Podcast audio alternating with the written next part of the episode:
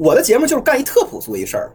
就是就告就告诉你可你你可以就是跟随你的直觉去观去观看一个东西，然后你得到那个玩意儿，它可以就不被任何世俗的的价值，比如说甚至都不是什么，比如说你听我的播客，当然不可能给你任何的那个去赚钱的本领，但是就是你听我的播客，你也绝对得不到任何那个，哎，我听了一个关于艺术的知识付费，然后我告诉你，我我给你讲讲。印象派本质就一二三四五，专业。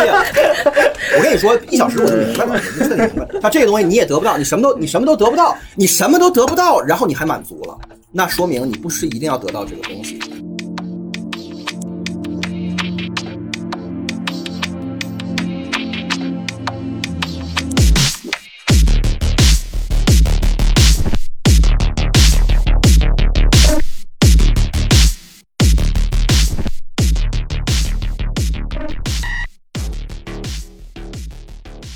欢迎收听维生素 E 两周年 special，本期是 special 系列最好听也是最正棒的一期，继电报作为方法，客厅作为场景后，我通过电报将同时收听维生素 E 跟不在场的听众与主播联系在一起，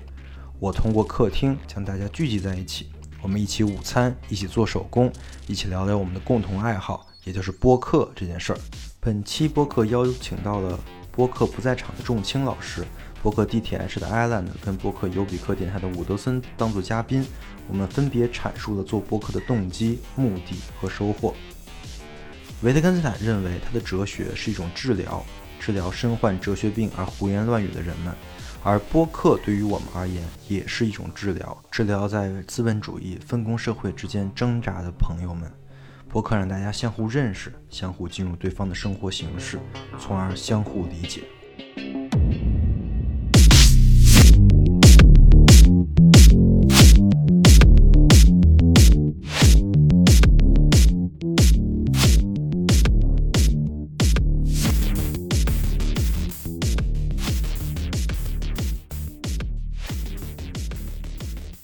刚开始想通过，比如说我讲经济学也好，讲哲学也好，我希望是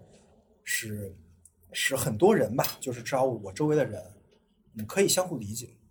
我们可以互相了解，我们自己在想什么，我们每个人可能会想什么。你是想告诉大家，就是理解别人这件事情是可能的？对，理解别人是可能的。嗯，这是这是我刚开始想，后来我发现这个事情，我通过讲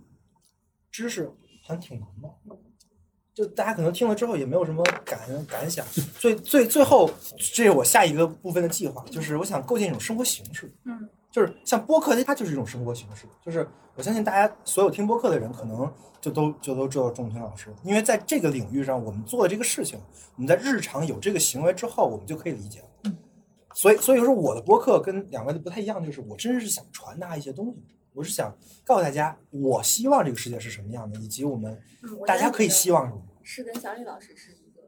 呃，一个算想要就是去对教别人做件事。所以其实其实，但是我觉得，就是我们做播客的一个相同点，就是我们都没有想过说要拿它做大做强，对吧？这个是我觉得是一头，这还是这还是挺有意思的。就是对，为什么没有？对，刚才已经很充分的说，就是。说完这个事儿了，就是想做大做强的朋友不要做博客。不，这个录下来了吗？我觉得这句话可以当成 slogan。录了，录了，录了。干点容易做大做强的事儿多好。我想问一下几位，就是做播客的朋友们，就是你们当时在做播客之前的这个想到做播客的这目的，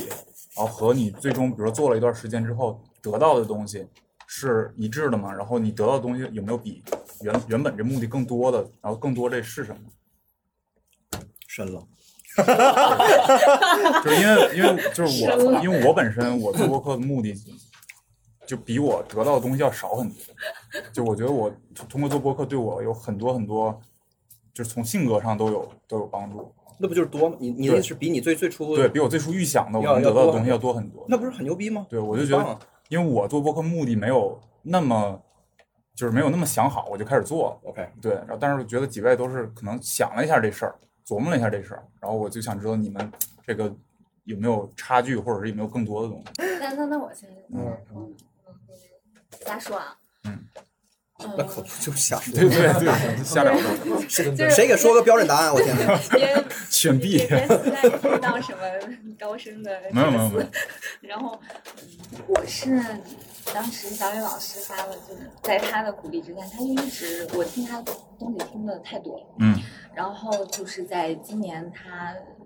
让他做一个自我装置的征集，嗯。然后我是通过他这个呃征集了六个人，也就是说我们六个人都是非常非常典型的饭店的听众。嗯。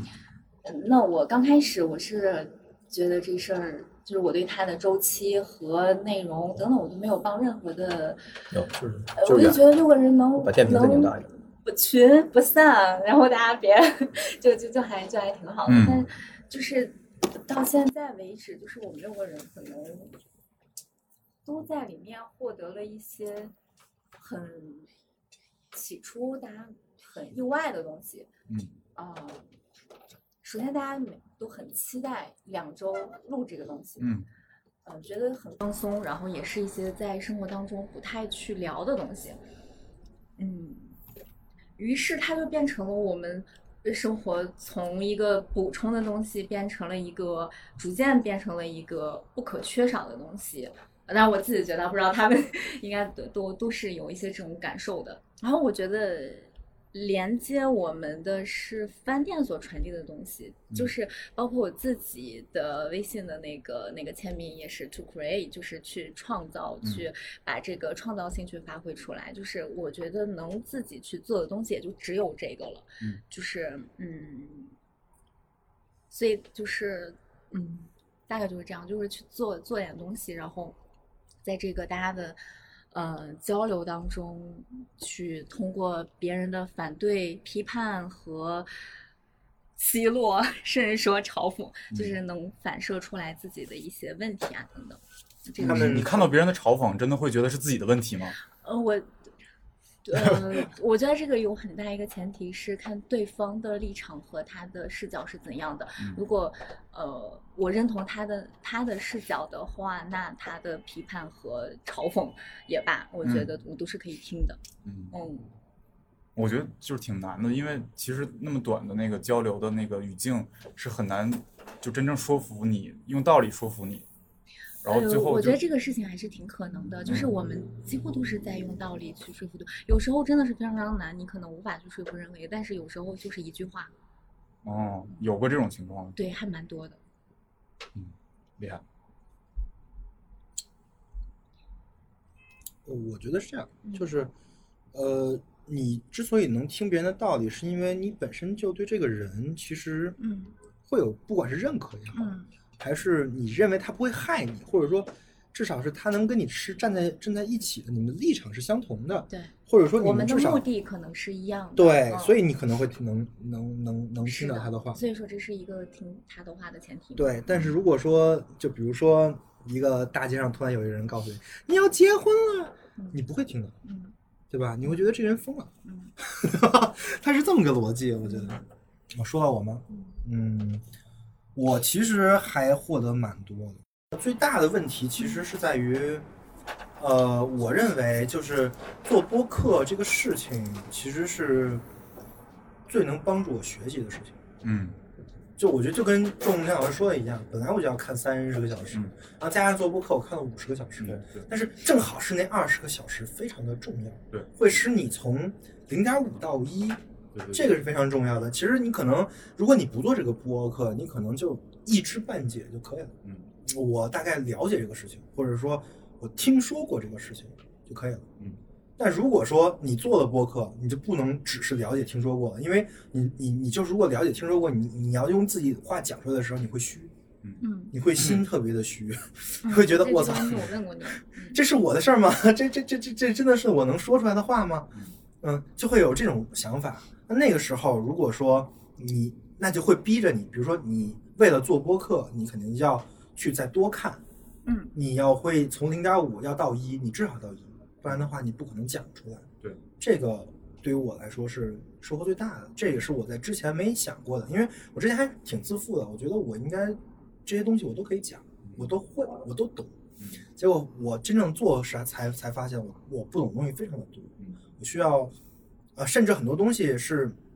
你只有看原著，你才心里有谱。对对，就你你你就就比就比如说，他会有一些，就比如说那个纯就就纯粹理性批判吧，他有邓小文版的你，它会看了吗？看，我我我看过，然后他有释义，就告诉你这每一句话是是什么意思，然后或者说那个存在与时间，它有读本，对吧？它有那个陈嘉映版的他，告诉你这句话，就他把那个给你翻译了一遍，用人话翻译了一遍。但是如果你要真做播客的时候，你这个不行，嗯你还是得看海德格尔是怎么写的。嗯要不然的话，你不敢说，你你不敢说，就是你，因为你你不能说，啊，我看陈嘉映说海德格尔是这个意思，嗯，你得说海德格尔是，你说海德格尔是这个意思，你知道吗？但但是你要你要是就看陈嘉映说，你不行，这就导致了你需要学习的东东西跟你不做的时候是是不是一个量级的？嗯，这个我觉得非常重要，嗯这是我觉得我最大的收获。嗯那你这是就是你这种哲学类的，或者是呃说理类的东西。那比如像钟情老师做音乐类的呢，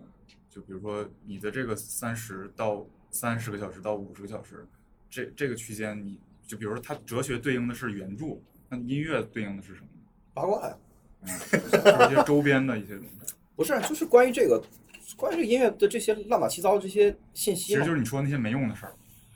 音乐本身就最没用的事儿。嗯我其实最喜欢周星老师那一期，就是讲爵士那小就那小书的那啊个，那一期，对，就是真书假书的那一期，感觉特别有意思。但是那就那些东西，其实从收集起来，我一听就会非常复杂。嗯，你想收集这些事情，少就收集这些小八卦，想收集这些真真真书是怎么变成假书，非常难。对，假书变真就是，我可以提供第第三个视角。我我我感觉你俩刚上说特有代表性，基本上我感觉就做播客的人，就是有很多人都是就是跟你一样，就是说有有一种那个表就是表达的冲动，然后呢在这过程中就得到一种满足。然后还有一些人，但是肯定比他那个少很多了，就是说，啊、就是你有一种使命感，就是我要把这个事情给说明白了。然后这个对对于你来说是有很大的效用和很大的就是个就是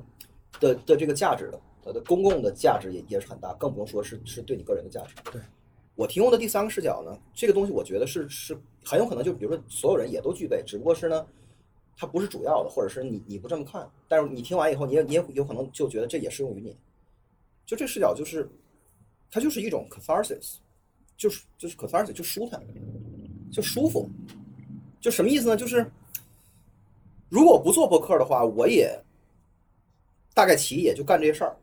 我也就是在不停的就是在上网，然后看书，然后看纪录片儿，然后就是查这些东西，就我就喜欢这些东西，而我喜欢的这些东西在公共的话语里面是不存在的，它被视为是一种。就是 Why the fuck should I care？这是什么狗狗狗屁玩意儿？就是嗯，就这有什么意义？就这就之类的，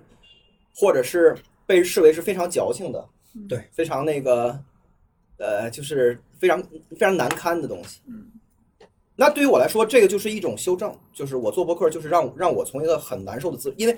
就是就还是那句话，就这就是我的本性，我的本性能够被舒展，这本身就是就是一种就是一种这这这本身就是一种就是一种嗯一种价值了。然后在这个过程中呢，你会发现说，其实这事儿是非常困难的，就是说，你比如说，咱听一张唱片或者看一本书，然后这个引起你一种非常复杂的感受，这感受萦绕你很长时间，这个东西你在别的地方从未见过，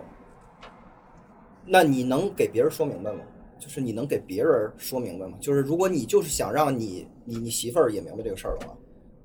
你就你试试你就知道了，非常非常非常难，对，这个事儿有多难呢？它难道就是你你把那本书给对方看，对方对方看以后也没有那感觉，就是你更不说你给他说了，你给他说简直就是，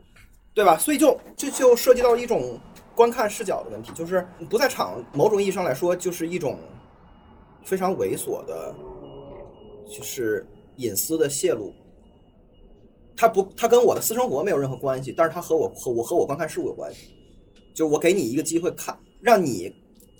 在就是在一个就可能从卫生间里的一个摄像头看到我观看事物的方式，就这么回事儿，这个比喻特别好。就是这么回事儿。它实际上都有点儿有点儿猥琐，但是但是没关系，就是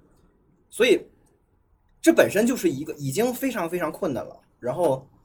然后你要想把怎么把它给表达清楚，这过程其实是对你自己的那个你对这个事情的那个的那个体会、那个感受，不断的洗练、不断洗练、不断的那个去去拷问的过程，你再把你自己绑到这绞刑架上去那个去虐待，然后你要去严刑拷打他，然后把那个假的东西和那种那种自我感动和感伤的客气的东西全部给它去掉，然后你把这个站不住脚的东西，就是因为这东西你你你在你脑海中盘旋的时候觉得还还挺靠谱的，对，你说了以后发现是，你自己听听你自己说的，exactly 就那种感觉，就你自己听觉。你说这是啥？就这就是这是一个非常非常困难的事情。对对对，对在剪节目的时候就就恰，但是呢，就是对于，当然我不知道别人怎么样，但对于我来说，这就是人活着最宝贵的东西。嗯那最宝贵的这个东西，它是最困难的东西。它有多困难呢？以至于就是人们不会去干这事，人们就是人们会充耳不闻，人们会就是像像就像瞎子一样，直接略过这个东西，就不去看这个东西，大家会去看别的东西。那所以，那怎么让这个真正好的东西得以去 appreciate？在我看来，这个跟跟跟教化和那个就是和和就是和使命感都还没有关系。但是你也可以把这个事情解读为一种使命感。嗯，但是我如果非要把我的这个事儿解读为一种使命感的话，这使命感是以一种身身教的形式来来来实现的。就我给你看，我给你看我是怎么看的，因为你也在看你的东西，我在看我的东西，然后我就给你看看我是怎么看东西的，从而提提示你，就是这个东西可以被这么看，你都你都就是其实很多时候，我觉得人的看待事物的方式或者人的能力，其实就是根本就不是能力，他就是需要别人提就提醒你一下。对，就是他就 simply 就是，比如就翻墙这个事儿，就是他不知道，就是他没，就他从来没翻过。你怎么让他在道理上？你怎么让他在道理上知道说翻墙是一个好事儿？就是 generally 这这个就是 fundamentally 是一好事儿。我操！然后你要给人讲道理，人都没见过，他都没他没有用过 Google 啊，然后你要告诉他，你说你你要打开你的视野，什么叫视野？什么？你说谁呢？你不就是那个觉觉得你很棒吗？你就是这不就是居高临下吗？这 condescending 吗？他其实他就有人这么说，就是就是你牛逼什么呀？你他妈对呀把他妈你不就是觉得你比我强吗？对你不就是觉得你比我强吗？建个微信群不好吗那？实际上就是其实其实特别简单，就是他没见过，就是他没有任何一点点的感受，没有任何一点点的感受，就是比如说，如果我们就去聊音乐，他可能他可能他也是一个音乐爱好者，但是他可能过去十年听的、看的、读的所有的内容全部都是一聊说，哇，这个这不就是那个模仿的 Radiohead 吗？这不 Radiohead 前三张专专辑哪个什么音色什么什么一弄不就是吗？就这种周周边边的东西，就是他没有说，他从来没有直直视过这音乐是什么样的，或者比如说咱就是就是就咱聊聊一个画，就就就怎样去观赏，就是他从来没有真正获得一个 critic 或者是一个一个真正热爱这个东西的人的那个，他他一次他一秒钟都没有过，就他都没见过，你怎么让他在道理上去想象这个事儿？我觉得这是不可能的。不可能吗？这是完全这在在我看来是，就这是需要他第零步。如果道理是第一步的话，那么这道理前面还得有个第零步，你得让他多少有点感觉。其实这就是这就是为什么我把感受作作为我最大的命题，嗯就很你还谈不上后面这些事儿。嗯所以就是从我个人的角度来来来来来说，它就是一种一种一种一种一种舒服，就是我活得很难受，我活的我的本能指引我的消费内容和我的生活的和我对世界的感受的所有的的的东西都是很奇怪的，就是从从从从这个世俗的评判来来看，就是一个 weirdo，是一个特别诡异的人，然后。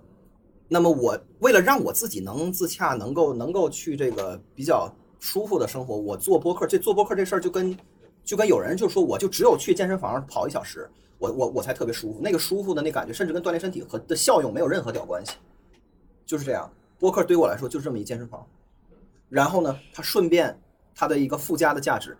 就是我说的这个附加所对应的那个本体，就是本体就是它是是迫切的。它是迫，就是我做这个事儿是迫切的，就是因为有没有博客我都得做，我没有博客让我很难受，我做博客是为了让我让我舒服，这种迫切性的基础上有一个附附加的价值，就我说的这个，它有一个身教的效果，就是让别人观看我观观看事物的方式，这其实就是就是维特根斯坦说的生活形式嘛，就是就是仲仲军老师他有他的生活形式，他的生活形式会会引导他的视角看音乐是这样的，但是如果说很多人他们的生活形式没有，他们没有相同形式，他不他不可能理解为什么我看音乐可以这么看，对他，而而且他看了一眼，他就知道他看他喜欢的东西也可以这么看。对，就这任何东西都可以被这被这样来观看，然后你可以拥有拥拥有更复杂的感受，而这感受是好东西，而不是一种蒙蒙昧的和和那种特别迫切的想要去知乎嗯获得一种总结，就是啥感受？感受就是扯犊子。我告诉你，这事儿的本质就是什么？这事儿非常简单，一二三四五，我告诉你，就是这种。所以，所以我觉得就是刚刚钟声老师说的那个第零步，呃，我觉得可能是一个人他是不是能够真诚面对自己的问题。嗯，就是如果他能够真诚面对自己的话，比如说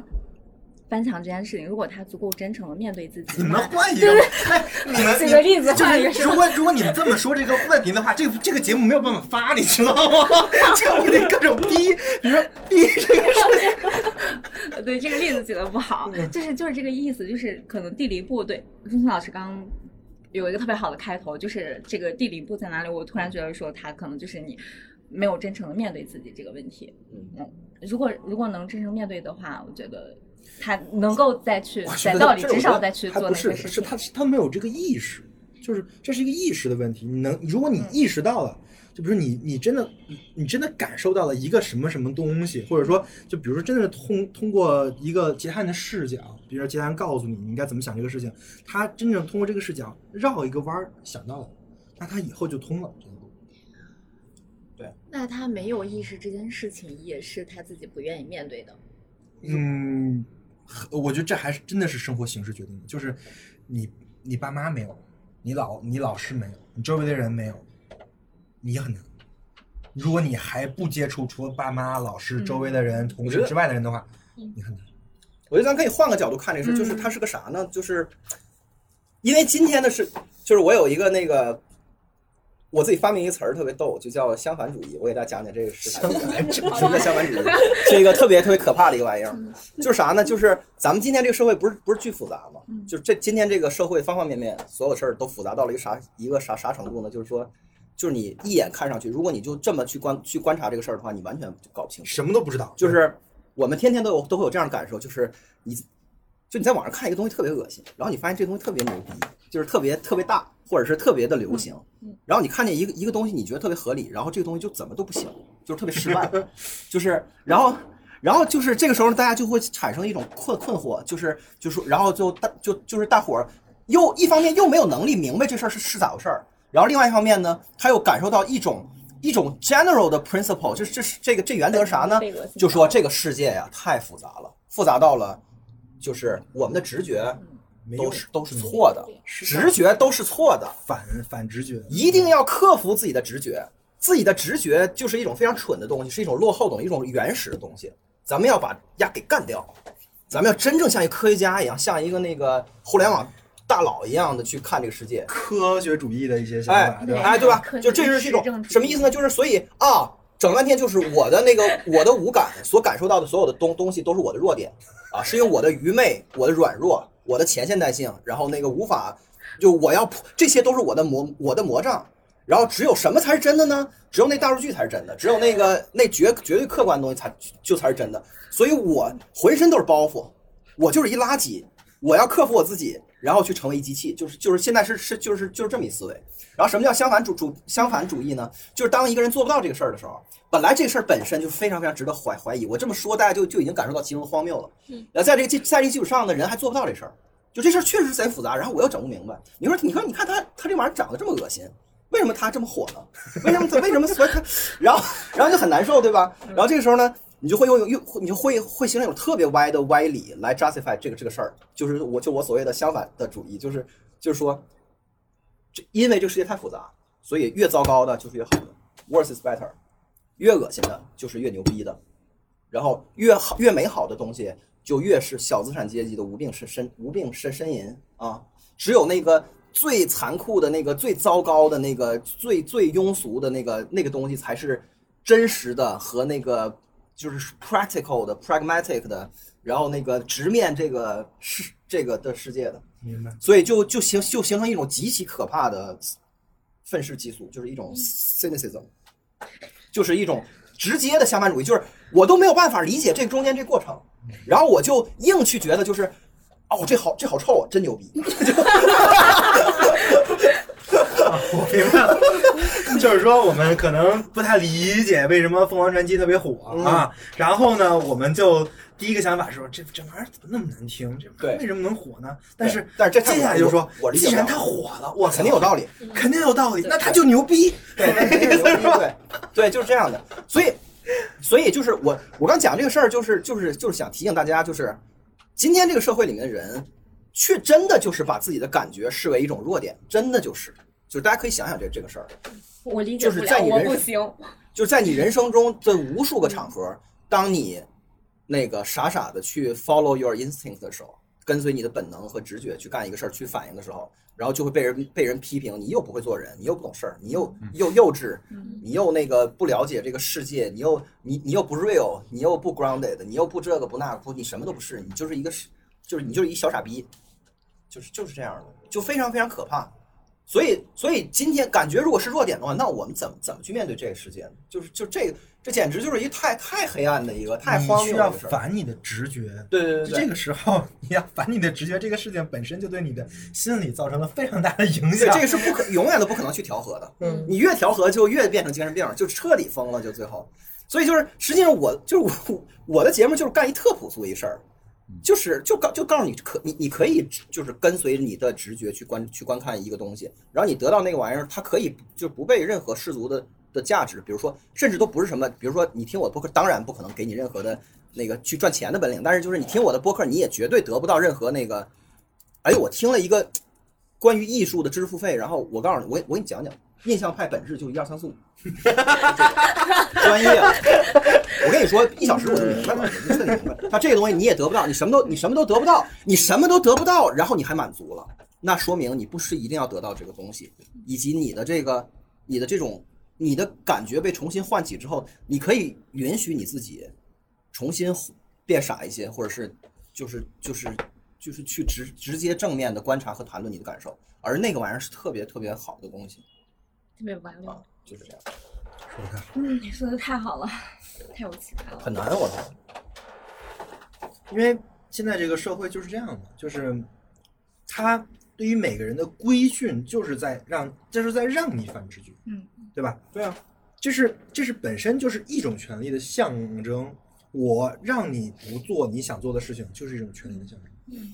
所有在大联大大的互联网公司上班人，咱们咱们这儿有在大大互联网公司上班人吗？没有，OK，有是吧？我觉得在大互联网公司上班人的那个体会是最明显的，每天就是什么叫社畜，就是就是真的活得不像人。社畜除了那个忙碌和被剥削以外，他有他畜他他最重要的一点，他就是他没有他不像人，他不像人的原因是他没有主主体性，没有主体性的原因是什么呢？就是他每天在就是他他每天在怎么来规矩你呢？就是你直觉的觉得，啊，咱这项目感看上去特别恶心，不好。然后这时候你的领导就会说，grow up，这你能你能不能成熟点儿？你傻逼，就是就是首就首先这个东西非常大，所以它非常好。然后其其次呢，就是就是就是你懂什么呀？这世界太复杂了，你懂什么呀？你你你站在你的这个角度觉觉得这个事儿特别恶心，这就是一种幼稚，这种幼幼稚。在腾讯最早期创创业的时候，OICQ 在就是就是 QQ 在抄那个 O I C Q 是吧？就是对对，就是 ICQ OICQ 抄 ICQ 的时候，嗯然后那个不是要抄的一模一样吗？然后那个那设计师就那设计师就幼稚了，他觉得他觉得照一模一样他觉得他觉得他觉得说有这个有这个这个，我感觉 ICQ 这个有点磕碜，然后他就他就没有任何道理的，他就把人家那个比如说那 ICQ 这块的黄色，他改成一个一就一红色或者一个蓝色，然后就被领导一顿臭骂，就是就是灵魂的拷的拷问，就是你想不想干了？不是你有什么理由把人家的黄色改成蓝色？你有证据吗？不是，哎呦，这种你知道为就是。腾讯作为全宇宙最成功的企业，就是人家在最早就进入了这种加速和这种那个反直觉的那个彻底的那个反直觉的通道里面，就人家就打定主意了，就是他相信这个东西，就是只有那个客观，就为什么 ICQ 它牛逼，为什么 ICQ 是一个成功的软件，我们为什么要跟他做成这个按钮不一样的颜色？这是绝对不能允允许的。你有什么道理觉得这个蓝色比那黄色好？人家黄色这肯定有道理。我操，虽然咱不懂，但是人成功了呀，人都成功了呀，人成功了，你有什么？你一个小屁设设设计师，你是个屁呀、你有什么资格动你的那个小脑瓜？你咱们一定要把这事儿给就给克服掉。除了特别特别那个就是 real 的理由，就是有别的软件儿就在就在这块儿跟它做的不一样，然后那个用户的活跃度就比它高，那咱可以这么改。否则的话，你没有没有这样的程程度的理由，咱绝对要跟 i ICQ 抄的一模一样。对，而且更牛逼的是人成功了。所以就是就进一步说明我们生活在是一个什么样的社会环境里，而这个社会环环环境对于人的直的直觉和感受是非常不宽容的，就是非常非常不宽容的。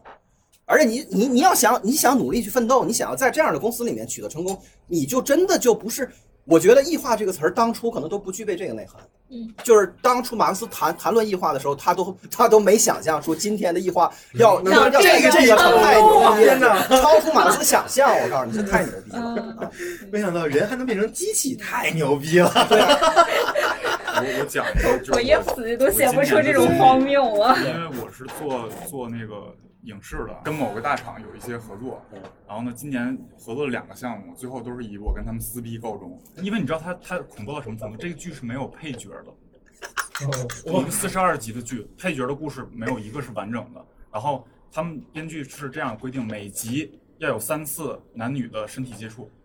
不管他俩这时候是撕逼还是好，每集至少有三次两个人碰在身体要碰在一起，他是有这种硬指标，就大数据这种东西的要求的。然后我就说，我说编剧应该拿去枪毙，我看的就是对我非常折磨。我说这么烂的一个东西，然后咱们现在还要做，他们，然后当时就嗯嗯嗯是是是，嗯导演说有道理，然后后后来就直接把我拉黑了。我听你我听你说完，我就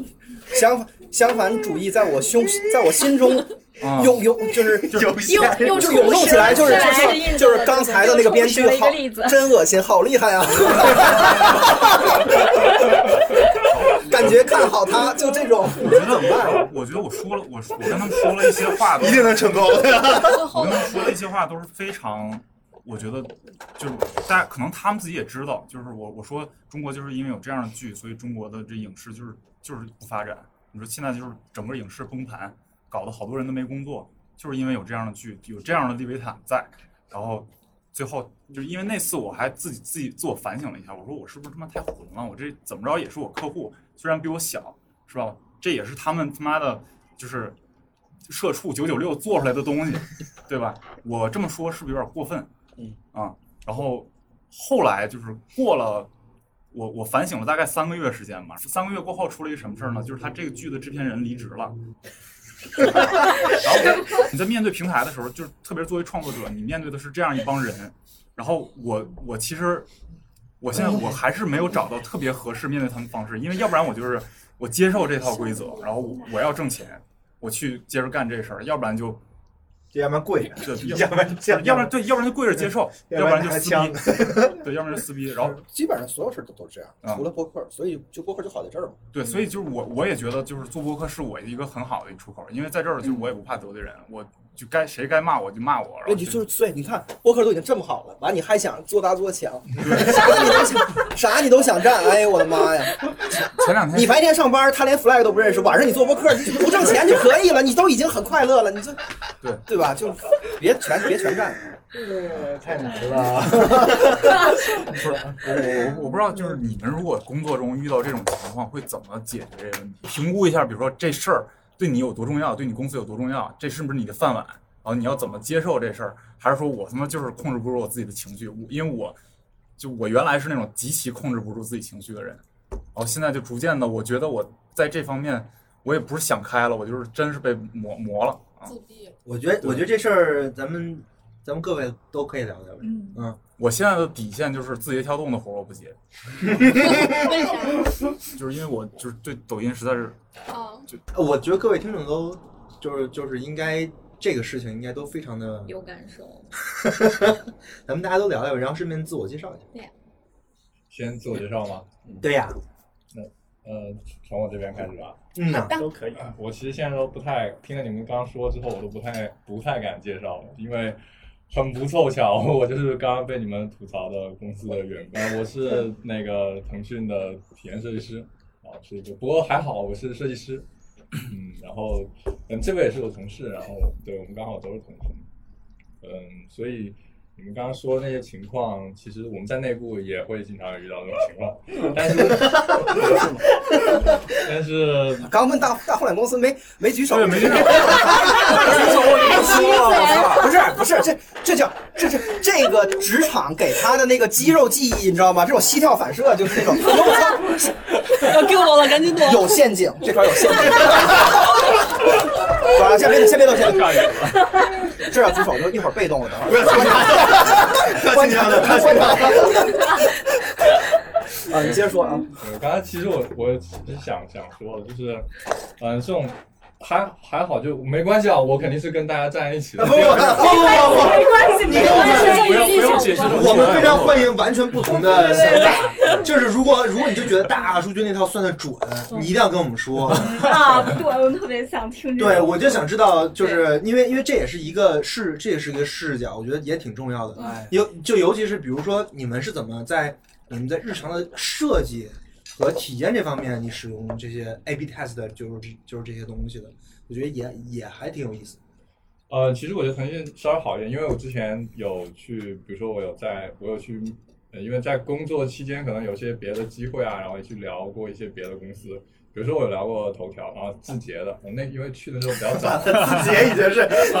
啊，那个时候我们都叫头条啊，就是，呃，头条其实以我的了解，他们对于设计师来说就是比较，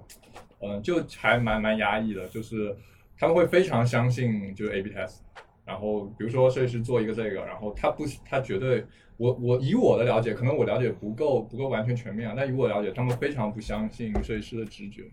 嗯，你你如果设计师有任何的有任何的不同的意见，那 OK，产品经理说，那我们测试嘛，我们交给用户来选嘛。那这样的话，那你有什么理由呢？你就觉得这个黄的好，但是绝大多数用户就是觉得红的好啊，那你有能说明什么呢？你的专业的你的专业能力，就像刚才那个钟晓老师说的，就是这样，你你你完全是你你需要克服你自己的那个 直觉。对对对对对，他们不相信设计师直觉，所以这也是嗯、那个时候我没有没有过去的其中一个原因之一吧。但是其实腾讯，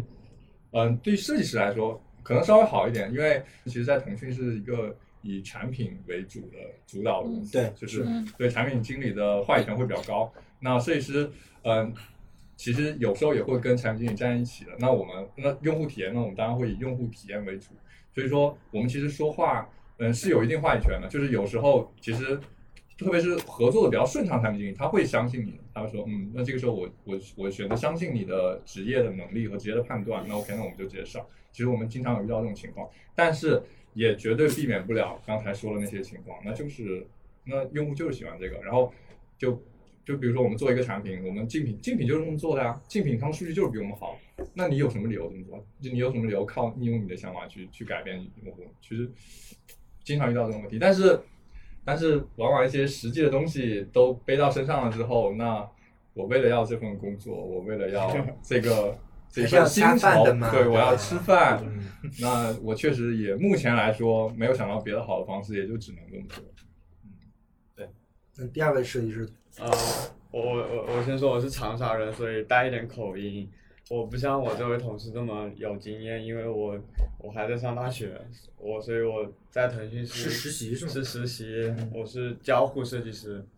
但是呃也是在向他的方向转，就是我们内部是这么分的，就是呃比如说一个软件嘛，呃交互就是负责告告诉开发要怎么去设计它的一些页面之间跳转之类的，然后视觉就是把它呃处理的视觉上面非常合理，让用户看起来你们也分到这么细了吗？在我们公司这都是产品经理的活。啊，所以你们也干太多了吧？所以都是螺丝钉。对，所以体验就是视觉和交互都做，啊、所以其实我我我平常在公司工作的时候，我我就大家刚刚说的那些，我其实只是心里面的一些想法，就 我很少会跟别人说，就我就也也可能只会跟他说一说，呃，呃，我想想啊，呃，我我我再帮大家补充一点关于他，这个我觉得应该是非常有特点的，就是我我相信应该在场应该他是最小的，我相信应该没有人比他小。多大多大？啊，他是不要说，他是没关系，没关系。他是零零年的。OK，你就是怕别人听到这个，然后定位不到你俩是吧？啊，没他把老板没定关系啊，没关系，这个没什么。没关系的，我觉得这个这个个这个老板应不重要，该不听这这个个，嗯，呃，能当着他老板还要浪，怎么可能有时间用来浪费听播客？我们老板非常忙的。对成功人士的理解，我简直就是幼稚。呃，然后不在场这个博客是他推荐给我的，然后我我听了第一期以后，我就特别特别特别特别特别特别喜欢。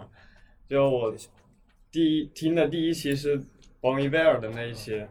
就我之前其实 听音乐这件事情，就我呃我会主动的去找一些我没有听过的风格或者专辑或者年代的音乐去听，但是嗯，就我以前也会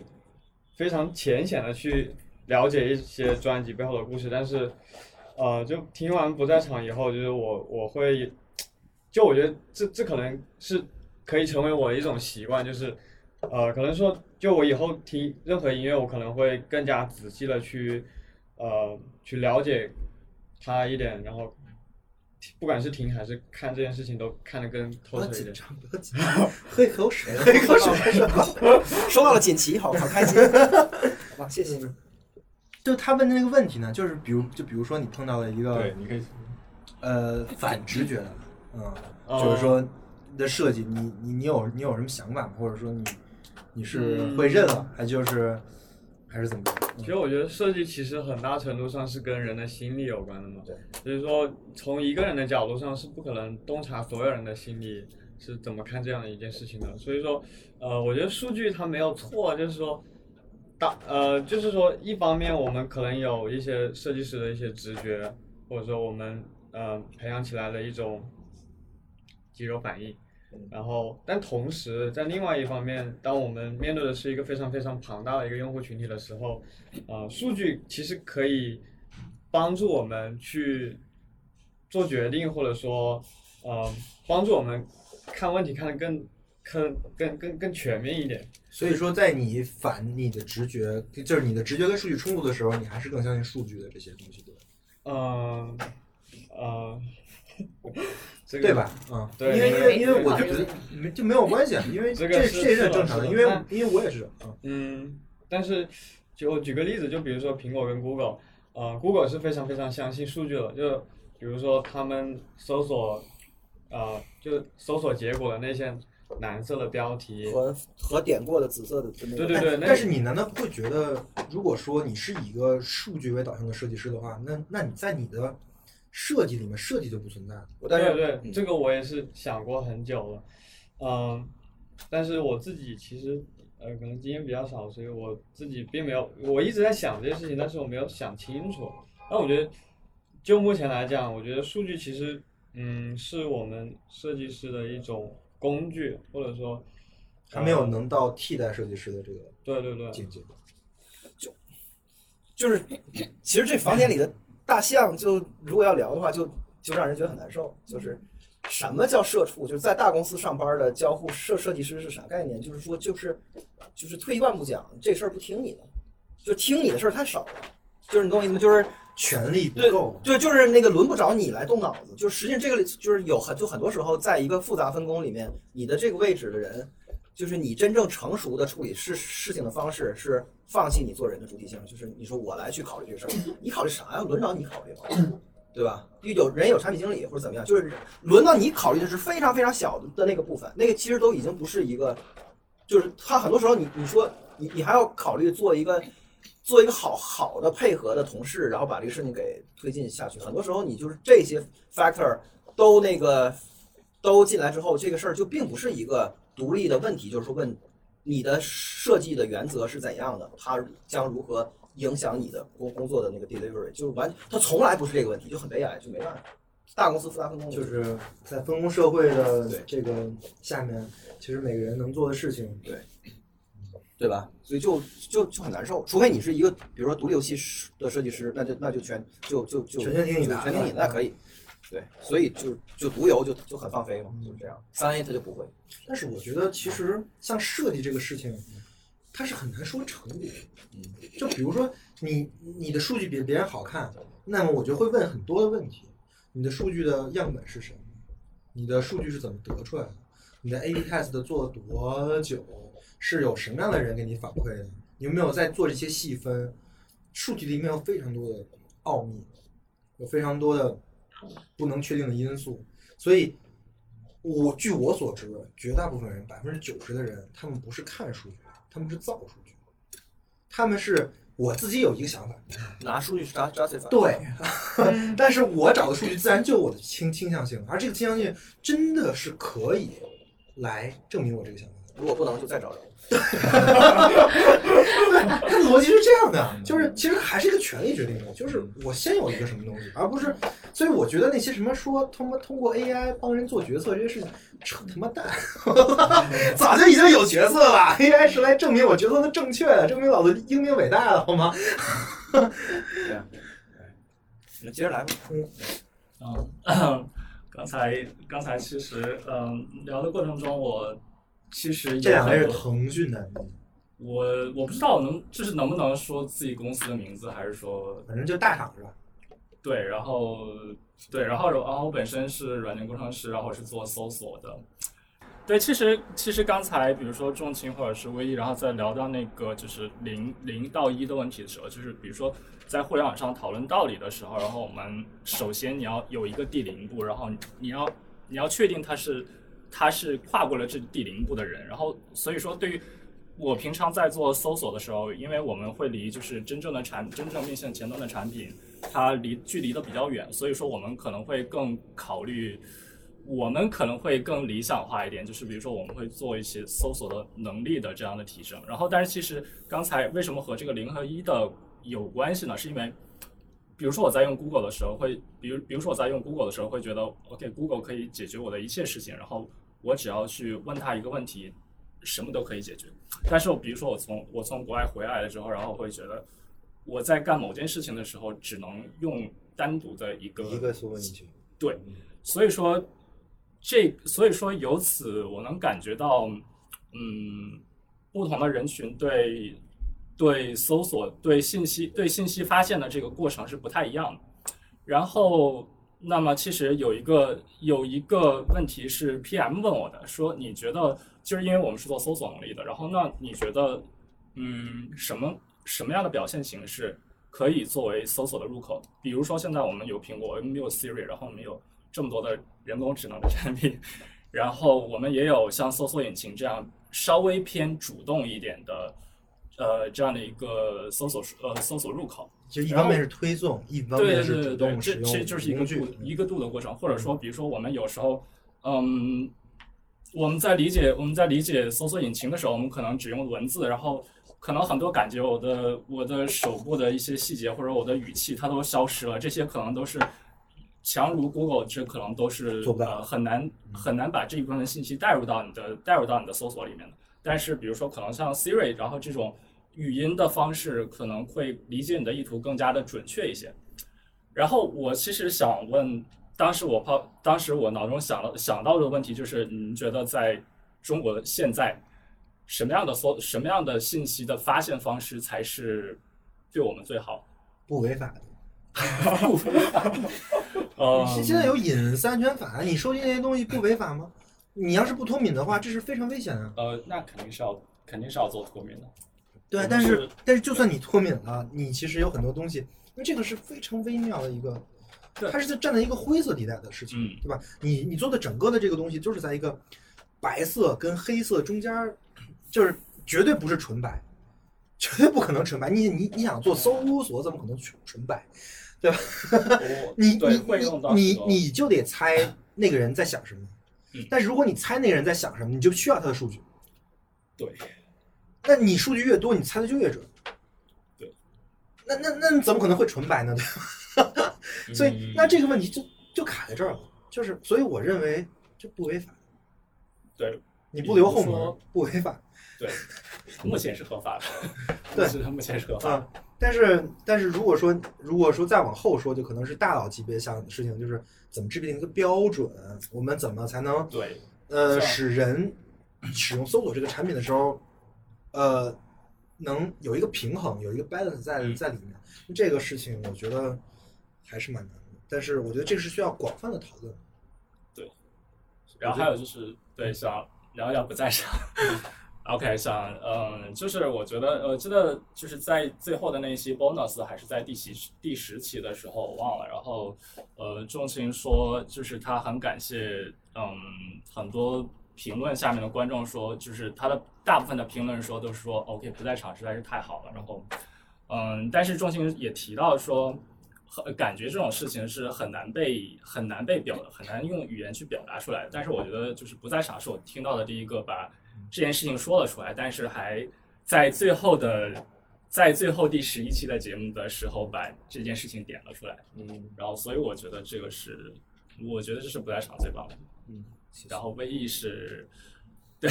唯一是唯一是我呃听最新期的节目和听最开始的节目是。哦，我觉得它有一点割裂。然后比如说我，嗯，但是你要是你要是一直听下来，你发现它谱系是是完整的。对，你不能只听最前面，对，比如说最后面，学到最前面，然后说，假设你现在在学数学的时候，然后学数学的话，然后你可以 OK 放下播客，不要再听我，不要再听我瞎说。对对对对对对对。然后可能最开始的时候会觉得你的 vision 特别特别大，你想要把很多东西从根源从框从根源方式讲起，然后从把框架的每一个细节都后来发现是做不到，所以我对后来在聚焦细节。对，所以听到后面的时候会觉得哦，这个事情真太难，因为讲了两年都还是对太难了，太难了。嗯，对他就就就这事儿，你还是得还是得对自己得诚实一些，要不然的话没法弄。就是你不能不能在博客上去那个 make a point，就是说我就是为了证明一个事儿，我操，嗯，你知道吗？就是我就是牛逼，我我就要把这事儿给干了。然后拿这个拿这种成就成就取取取向或者成就的动机去去绑架自个儿，这样会很难受，嗯，而且大概率是是做不好的，实际上。对，所以之后其实就是还是我其实做很多的节目都是目的驱动的，就是我突然想到一个事儿，嗯或者说就是现在可能在当下节点发生的一个事儿，这个事实我有一个很强的感受，对，然后我就会去以这个强的感受为核心，我做一期节目。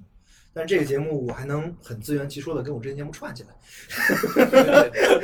嗯，这还挺这还挺好玩的。我最开始比你严重多了，就是那个我我在我那个会员的的邮件里写过一次，就是就是说，在我开始做这个节目以前，我给自己的设的设想就的那个计划，简直了，我操，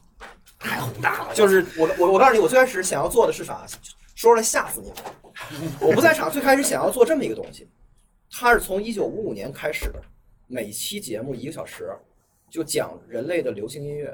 就是一九五五年是第一期一个小时，我就给你讲一九五五年，就是从三条线开始讲，就是就是一个是文明史的线，就是一九五五年的人类社会是个啥样，就大概就是因为我不说你可能你可能没意识到那二战刚结束，然后当时美美苏的那个状态和美国的国内的情况是什么样，当时这个这个在音在音乐的产业里是个什么样，当时的广播里放什么样歌，然后就是把我我先把这个大概的这个文明情况先勾勒出来，然后讲音乐的这个本身的这个的脉络，当时一九五五年是个啥样的情况，然后第三条线是那个技术是就是当时的广播，当时的麦克风，当时的这个收音机是就是什么东西被发明出来，人们在拿黑胶还是拿磁带来听，然后就是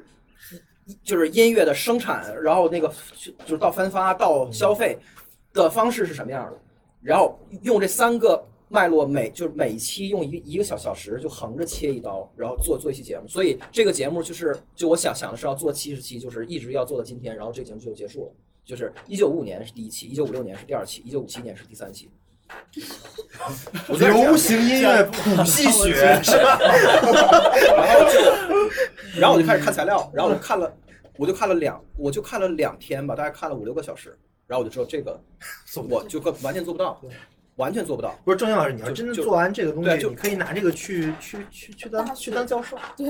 问题是，我最开始想的就是我并不是一妄人，就是说，我觉得说那个我特别棒，我能干这事儿，不是不是不是，我最开始就是想做一个特别不负责任的一个私人音乐室，就是说啊一个非常那个以偏概全的，然后非常没有代表性的，然后非常那个什么的，但是那样也不行，就即使是这样也不行，就是他做不到，就是这个东西就跟我的什么东西相冲突了呢？就是我内心的那个强迫，嗯就是一种直觉的强迫。就这个事儿，我觉得就没有办法再说了。就是我自己的坎儿过不去，就是我觉得我肯定我能做大概齐，比如一九五年、一九五六年，就是怎么怎么样。但是我做不了特别好，然后对对，就是那个，我在在我就是我看了一下自己提纲，我觉得这超超 就是老人看手机，这是就是不行啊，这个你知道吧？就这种不行，然后就就完全过不了，我就觉得这那那这个东西，那我这样的话，我可能一年连连一期都就都做不了。然后我就想说，那就算了，然后我就开始就放弃了，所以我就实际上还是妥协和退缩到了一个那个特别特别小，我我从一个巨大的 scope 到一个巨小的 scope。然后想巨小的 scope 其实是个以小见以小见大的机会，其实也很有意思。然后想这 scope 还能有多小呢？能小到啥程度呢？我想操，那我就做一首歌，就一首歌，我就硬聊它它是什么样，其实就是就是就是相反主义了，就是挺好，就是挺好。对啊，所以就是就是不能不能用 make a point 的方式去绑架自己，不管是做播客还是怎么样。陈老师，我跟你区别就是我对自己的要求比较低，所以我就敢在我前几期播客讲一个特别宏大的一个 version，、但是我后来发现这只是做不了。对对，但是我及时的把那个完结，那个挺好，挺好。我得开始聚聚聚焦一本书或者两本书，或者说就是一个一个人的就几本几本书，这样的话发现就轻松很多。就就你自己来看的时候，或或者说你你你自己在思考整个架构的时候，就没有那么多需要你胡诌啊。是是是，不是现在就是那就是这个问题，就是当你想要说的东西比较大的时候，你比如说我我就我想要说一平方米的东西，然后其实呢，就是直到你要开始录这节目，直到你开始准备这提纲了，你才发现其实你不是你不是想说这一平米的，你他妈就想说这一平米的这块儿这块儿和这块儿和这块儿，然后你就会硬聊，把这个他到他中间这块就特别尴尬的就嗯就连起来，就别说你连小李老师有这个问题，大家都有这个问题，就是其实其实我就想说这个这个和这个，然后就。嗯，趁别人不注意就平移过来了，对，就贼尴尬。对对对。然后这个节目你一听就别人，然后但是关键是别人不知道，你的听众不知道你的那个用意，你的着力点是这个和这个，然后他就会以着平平等的那个什么去榨着你，说你这个这不是混过去了吗？你这对你这没聊啊，这个点没聊，或者是你这个完全是糊弄过去的，你根本就就没说清楚啊，就这个。很难，你你说吧。大摩恩了，嗯，我是在一个小的 MCN 里面做微博运营，然后就我们老板给我们的就是是你做，你有想法的话你就去做，然后再去看。因为微博上面就我们老板的想法就是，因为微博上面人太多了，你不知道他们到底是喜欢什么的，对你只能以你就是说你想做什么，你擅长做什么，然后你就去做，然后再看效果，然后再去做调整。所以我们的自由度是很大的，就没有你们说的这些，嗯，就是说什么。嗯就是说相反主义的这种东西，对说，但是但是就是会看到，就是排除掉我们自己做的内容，但是在微博上面确实就是会存在这样一种现象。对啊，就是我们作为一个旁观者来说，它不关乎它不关乎我自己做的内容，它就是一个现象特别存在的。然后，然后，但我其实更想说，是因为我是学心理学的，就我有一个学科框架在这里，然后我就会觉得，就是你们在聊数据和个体的时候，就是心理学其实它就是笼统一点，我就会觉得他是在研究人的个性和共性的。就是你共性的话，就是其实就是大家都有什么，就是大数据的一个东西。嗯。然后你个性的话，其实就可能会更偏向于个体的感受啊、经验，然后会或者说是就心理咨询的那一套体系，就他会更注重这个。我觉得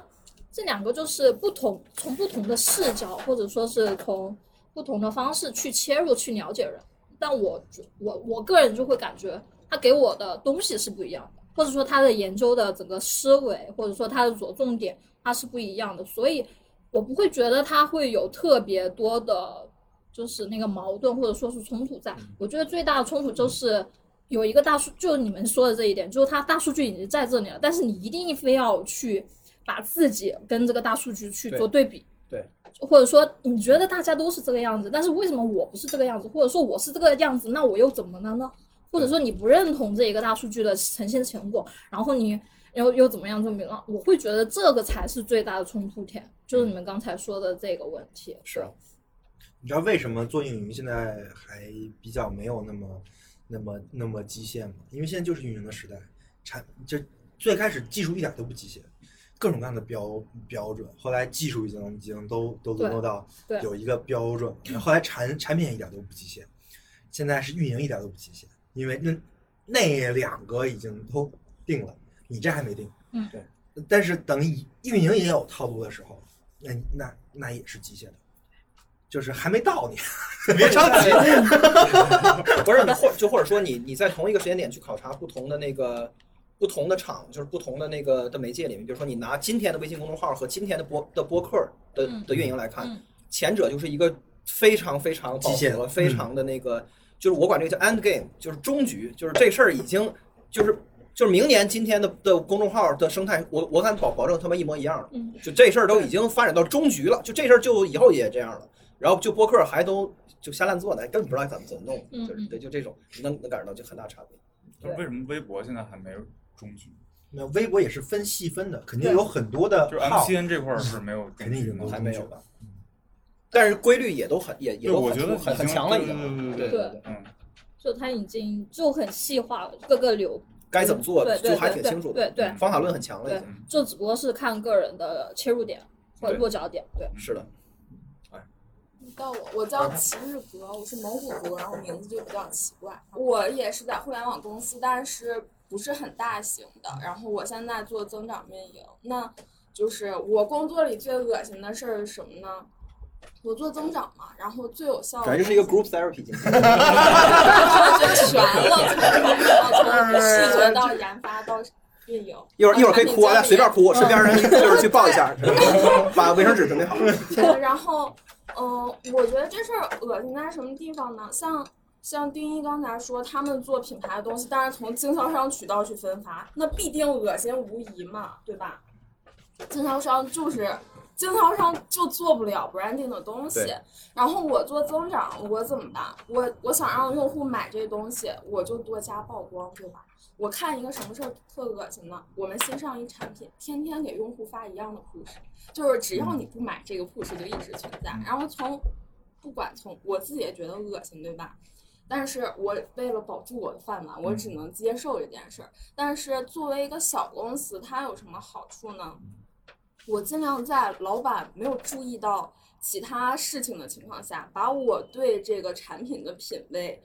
呃，就是我觉得这个用户在什么时候看到我这个东西的曝光是一个合理的，他可以顺其自然的接受。嗯我觉得我做运营，我能把这件事情做好就 OK 了。嗯那我要想把它做的又恶心又牛逼，就是我就是只要他不管点什么，你都给我弹出一次我的对，那那我的数据就上去了。嗯对，这个就是一个数据，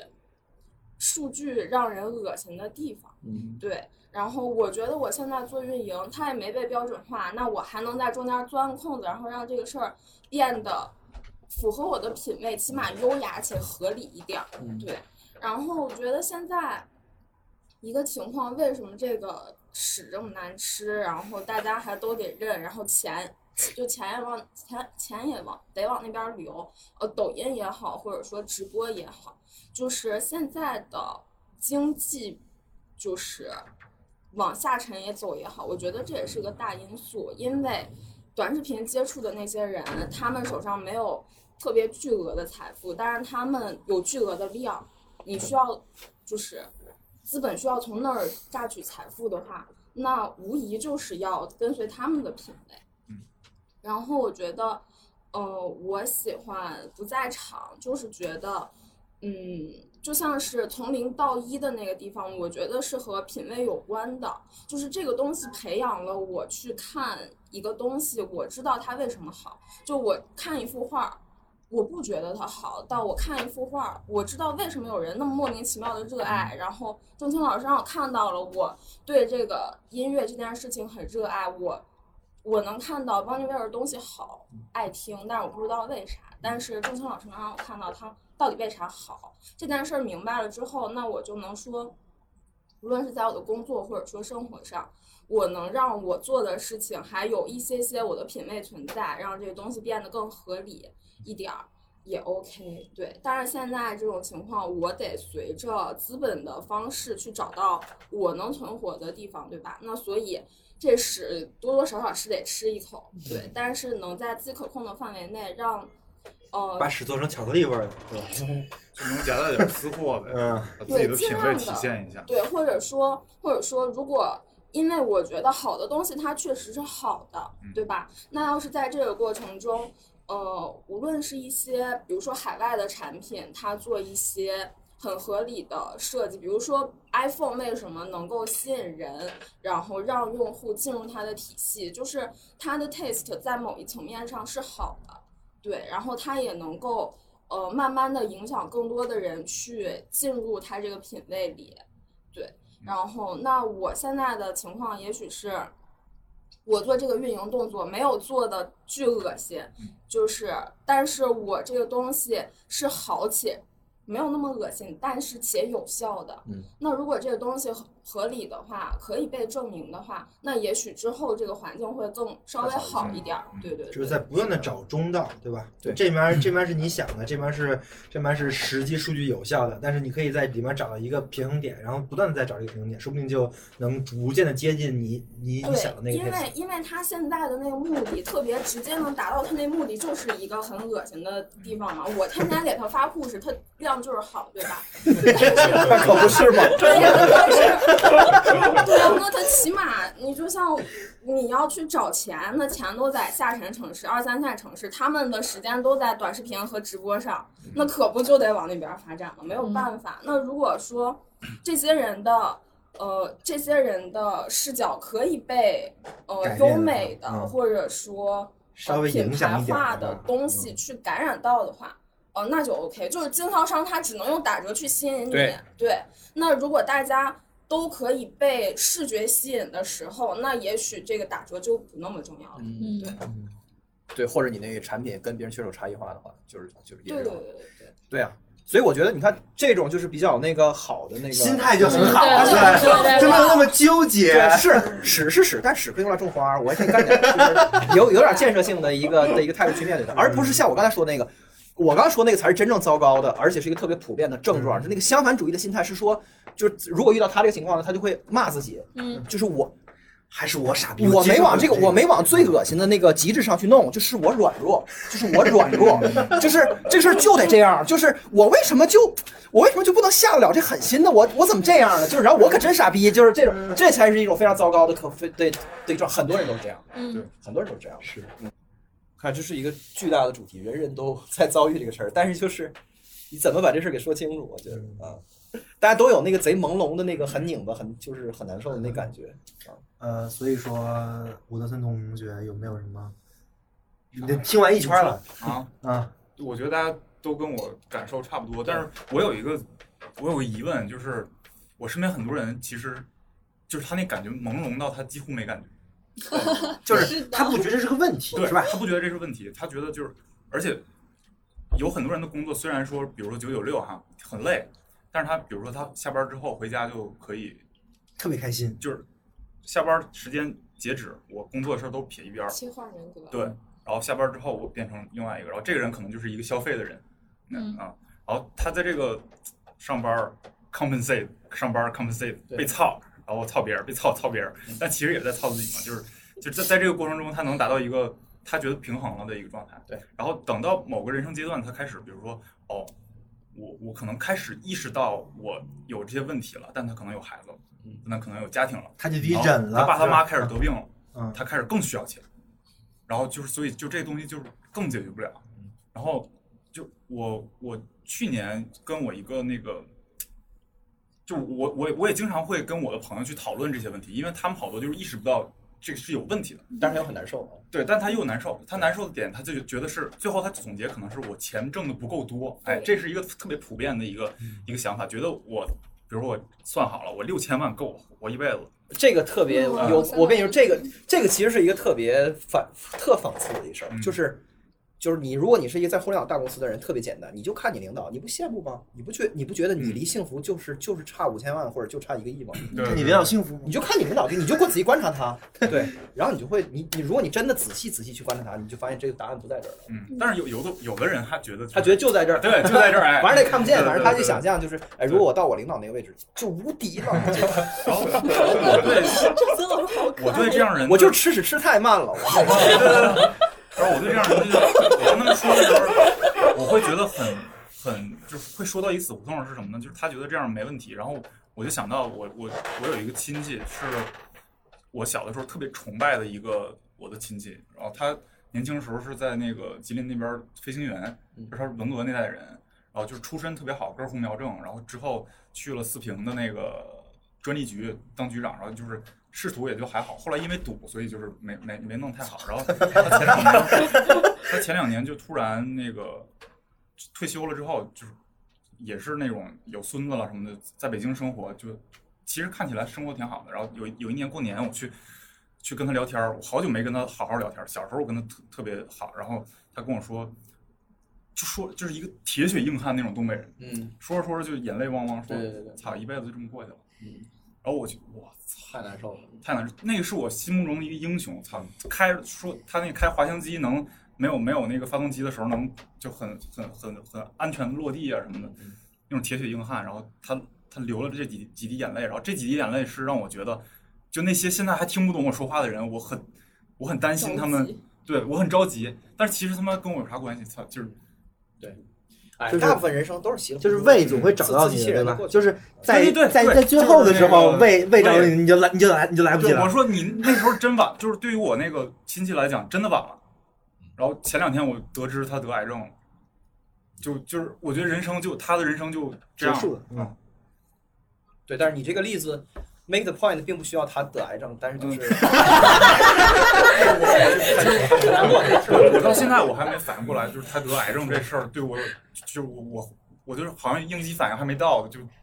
有那种没有实感。对对对对有疑问。哎，我想知道，就是嗯比如说呃刚才说，嗯，在意识到在意识到这样的问题的时候，然后可能已经有孩子，然后父母开始得病了。我想问，就是比如说你在和他聊的过程中，会谈到，会真的聊到，就是 OK，我的孩子对我是什么，然后我的父母对我是什么？可能听起来有点大逆不道，但是嗯，就是会会他们会衡量这个事情，还是说这个就是我？就是其实那个我我我现在我是我现在我八九了，我现在三十一，然后我的我跟我能聊的也基本上是我这个年龄段，嗯然后基本上就是如果正常的话，现在孩子四五岁左右，就是正常吗？正常。我我特别是东北的，我觉得东东北的同学是生孩子生的特别早的啊，就是那个，然后他们就是会很担心，就比如说我的孩子，他对孩子的要求是我这孩子至少我生他的时候，我得能保证他能上国际学校，或者是他能上就我身边这些朋友们较高的一个教育水平。对，但是我我会跟他们说，我对这事儿不这么看。就比如说，我说就算我没钱，然后我生完一孩子，如果我是一个比较健康完整的人，我我是能不管他上什么学校，我觉得父亲或者母亲对他的教育才是最重要的对对吧嗯那个是你你最重要的东西。嗯，但他我们们不应该依赖专家系统，说学校老师对你教。他们会说你说对，但是我还是得那样还是得学。对，然后比如说父母身体健康这个，就是我这个年龄段，好多人都开始买保险，我也买了，就是就是他会觉得我总要有一个保障，嗯嗯啊，然后就这些东西，而这些保障最终都会落到钱。对，就是就是就是你国际学校也是钱，你卖保险也是钱，对吧？最后都是钱这个这一个字儿。对，包括父母父母的健康，就是如果说他他他对父母的责任，他觉得对父母责任就是他们老了有病了，我有钱给他治，嗯就这是很我觉得很现实的问题，嗯，然后可能我现在还没体会到，因为我还没结婚什么的，但是我身边的朋友就是让我感觉特别，我也不知道三十多岁再意识到这个问题会不会晚啊，或者怎样。就但是他可以就相反主义的往另外一个方向走是得更远，就是是可以就就是你就是你说这些都是在放屁，对，就是只有只有那个这些才是真的。什么呢？我昨天我看，昨天我说看什么呢 Mac 里边有一个制片人就说说他妈挣钱是最简最简单的事儿，除非你不想挣钱，嗯，就是你只要想挣钱，你就能挣钱。他他是这么这么觉得。对，哎，就可以说，对啊，就是你这种人就是布尔乔亚的精神鸦片。对，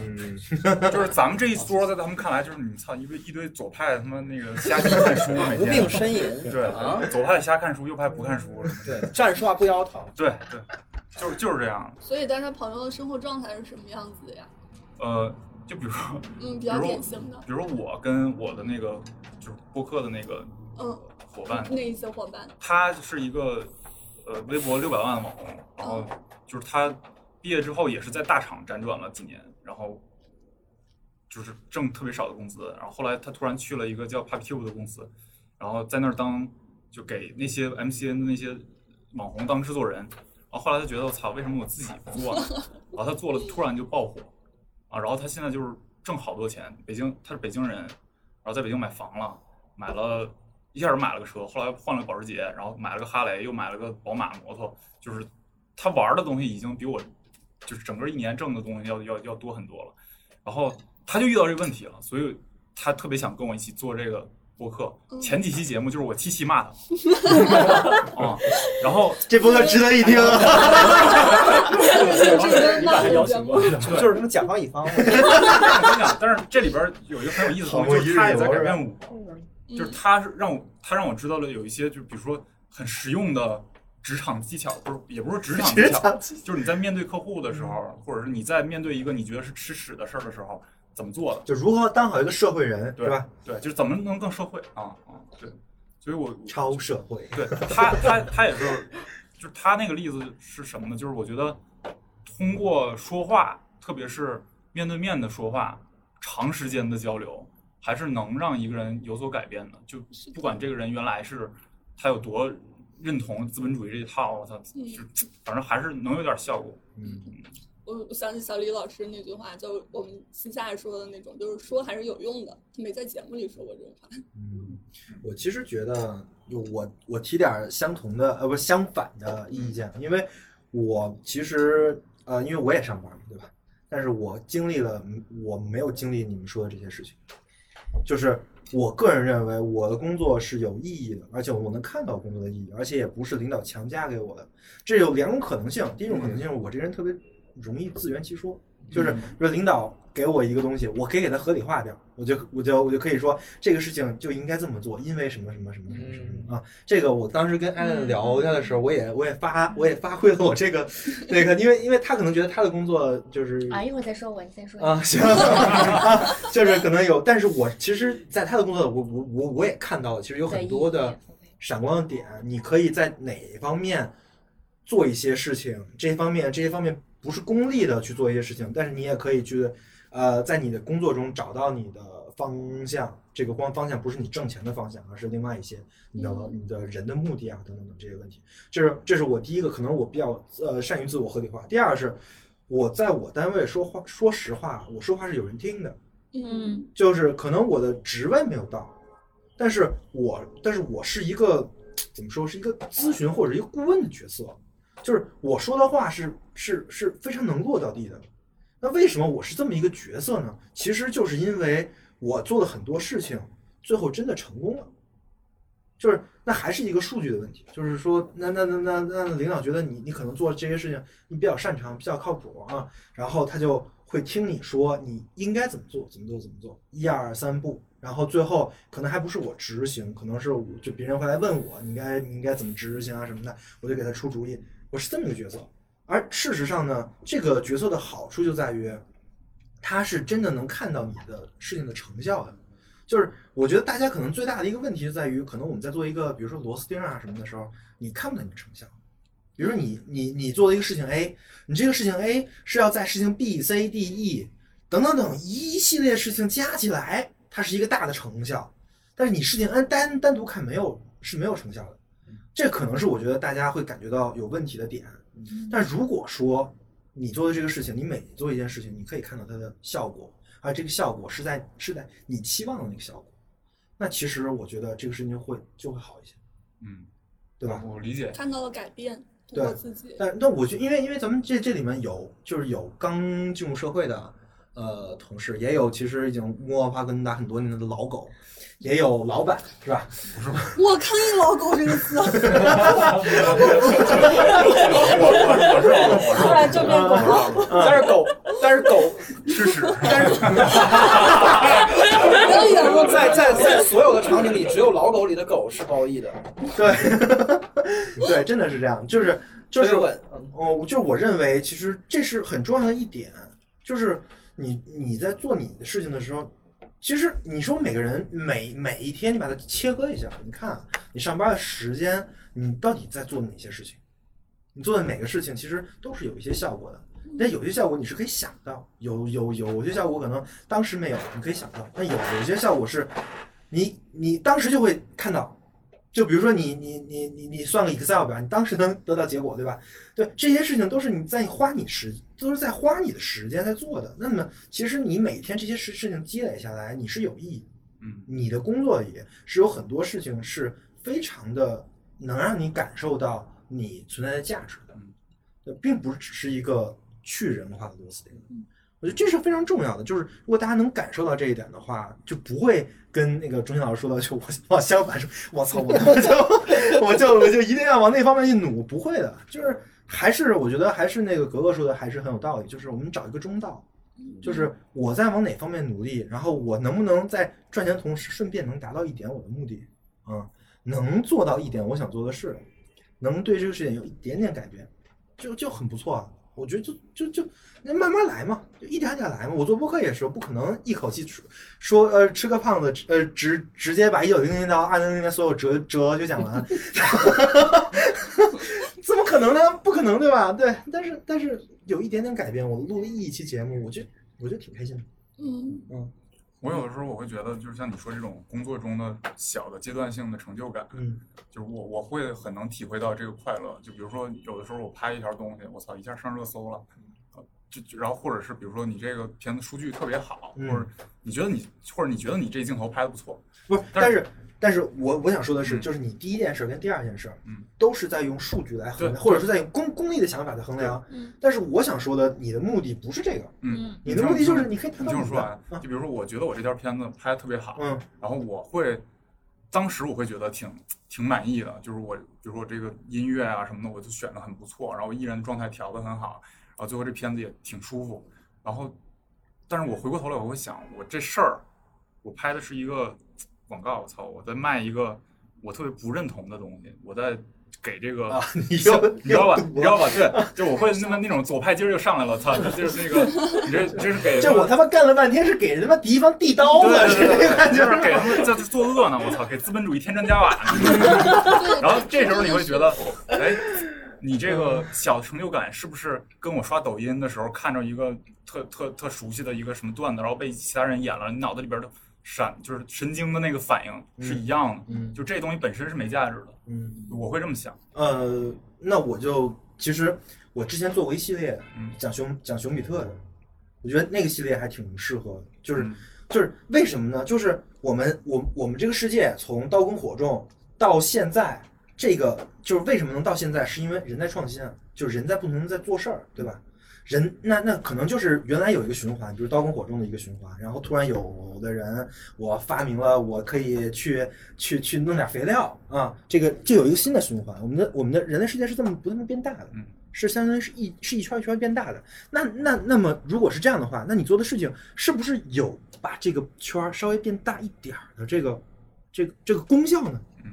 嗯，我认为其实很多绝大部分的事业都都是有这个功效的，就算它可能是资本主义的，就可能像像你说的，它可能加加加剧了人的异化啊什么的。但是你能不能在你的这个工作里面找到一点对人类或者说对对整个这个世界有一点好处的地方？我觉得肯定有，嗯对吧？我觉得一定是有的。就比如说我是做银行，对吧？那我决定给谁放款，给谁不不放款。我给人每放一笔钱，就决定了他的这个资源的配置，就决定了他用拿这笔钱要干什么。那我绝对是在为这个世界在增功效的。嗯，我有我有我有这个底蕴在，我所以我做事情，我的我的目的也非常明确。我在上班的时候，我的目的就是怎么能使这个世界，就能使人类能享受到这个整个物质世界的这个边界能再扩大，能能再扩大一点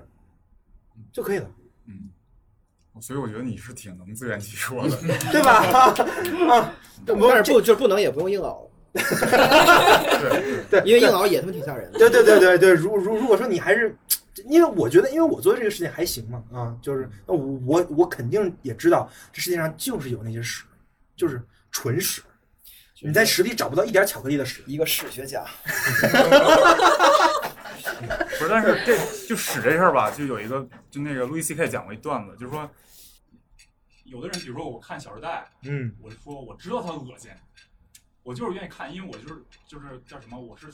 sarcastic sarcastic 类哦看，我他妈的带着批判的视角。但是没有人带着批判的视角真正吃屎。对，就只有对文化这事儿上，然后有的人可以这么说，但我觉得那根本就不是你带着批判视角去看的，你就是喜欢。不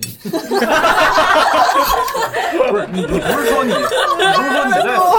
你不是说你在讽刺吃屎这事儿，而是你就是喜欢吃屎而已。嗯有道理然后你把你自己包装成我喜欢讽刺性的吃屎，呃，所以就因为你做那事儿还就是啊，就是批评家和萨克就就就就在那个勺伸进你嘴里的一瞬间，突然间切换了，批评家批评家批评家萨克，对对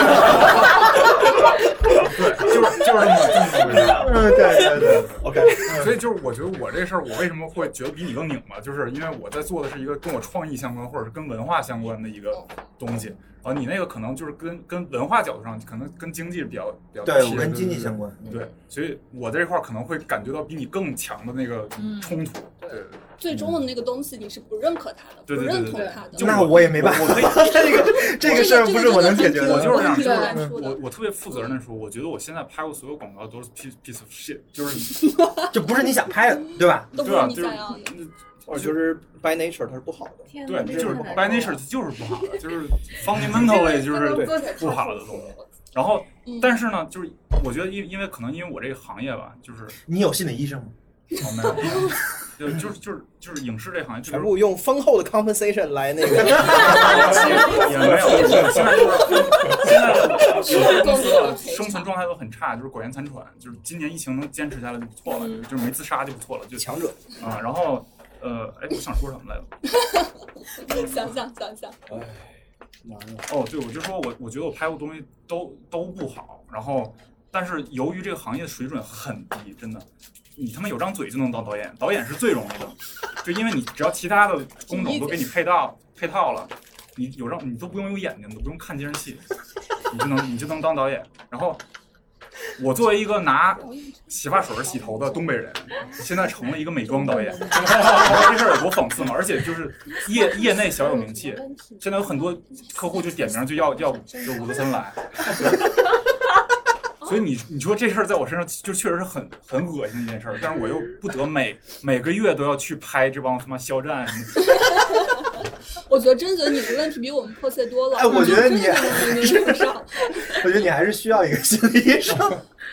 我好好排解一下。我觉得这事儿没办法了，你还是交给我抓自己。的方式是什么呢？我说我方式就是我录播客。不不不，我从我从小就是我大概从小学开始我就想明白了一个事儿，就是我这辈子是为了别人活的，不是为了自己活的。啊，我现在逐渐在纠正这个想法，因为原来那个想法就是，比如说我，我觉得自杀很好啊，就有什么事儿你就。就是今天他妈电费没交怎么办？我操，还得去交，我死了就得了，就多方便啊！就是我觉得这事儿很好。但呃家庙又来了是吧 如果说我我我我自杀不会让任何人就是心心里觉得不舒服的话，我觉得我就自杀呀。然后我所以那个时候我就想好了，就我是为了别人活，然后所以会导致我这个人有些问题，就比如说我不不会拒绝，就是我其实我为了他们活嘛，所以就是我再烦的一个人求我来借我两百块钱，我可能也借他一百九十九，就是这样。然后，但是我逐渐这两年开始意识到，也是跟做播客有关系，我开始意识到就是拒绝的重要性。就有很多时候，你拒绝其实是对其他人更尊重，嗯包括在工作里边儿，你拒绝一些项目，其实会让你就更怎么说，让你心理更健康。对。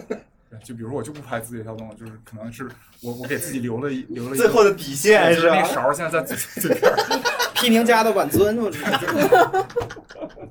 你 再跟我说我是萨克哎，批评给你看，太太太厉害了。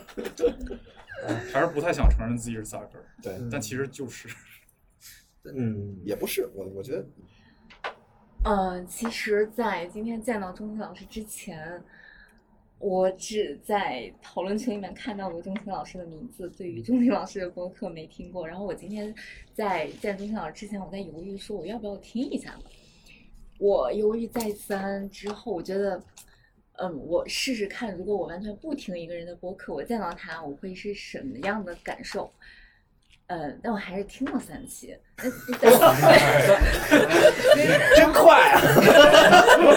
相反主义。你们倍速听，倍速听，中间老师要生气了。没有没有没有用用用那个啥，嗯。啊，这这这闲不了了，就是就是，我想我想就是跟大家聊相同的问题，就是大家的工作呀等等一些困惑呀什么的。就是我发现我这两年在做一件什么事情呢？就是在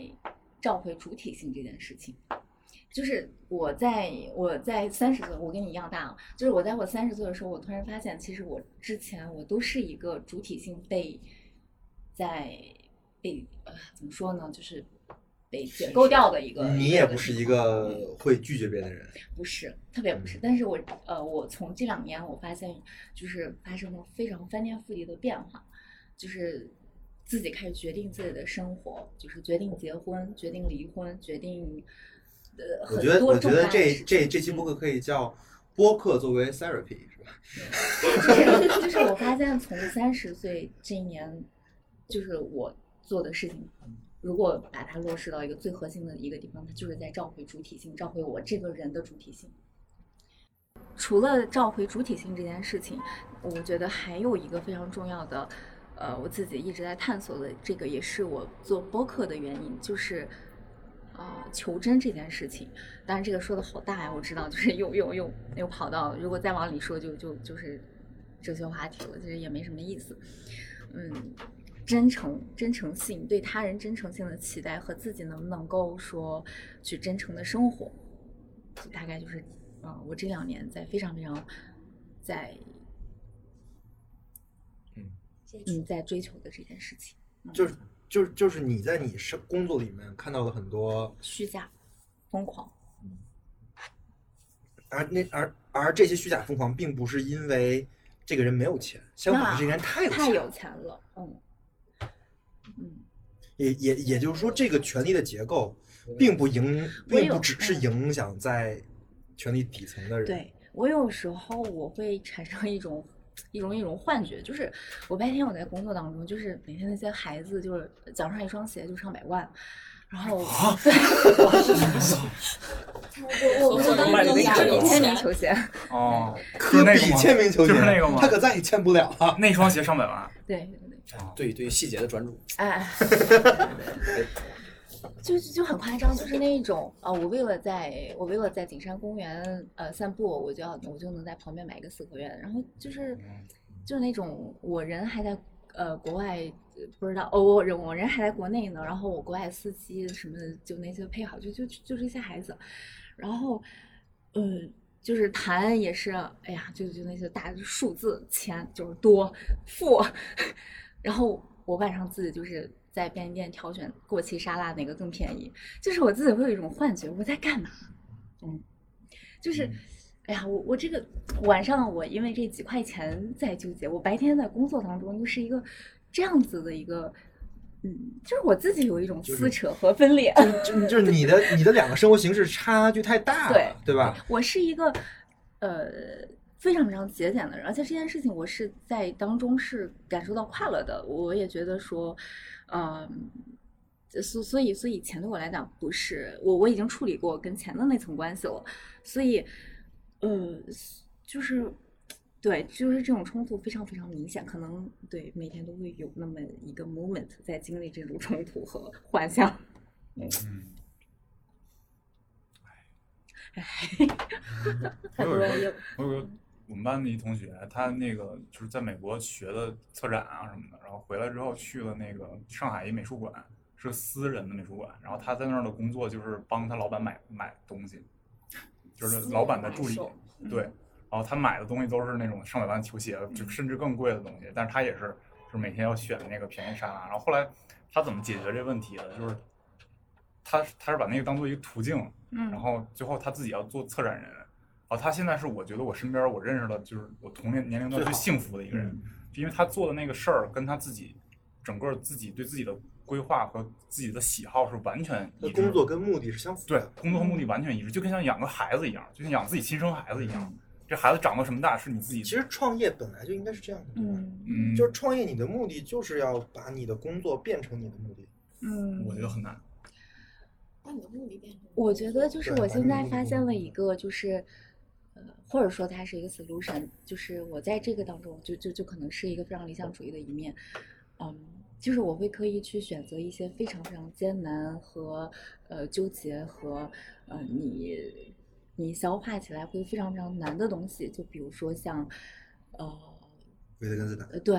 或者说去你你你你往你就就去走，呃去往更深处去去呃去体体验，或者说去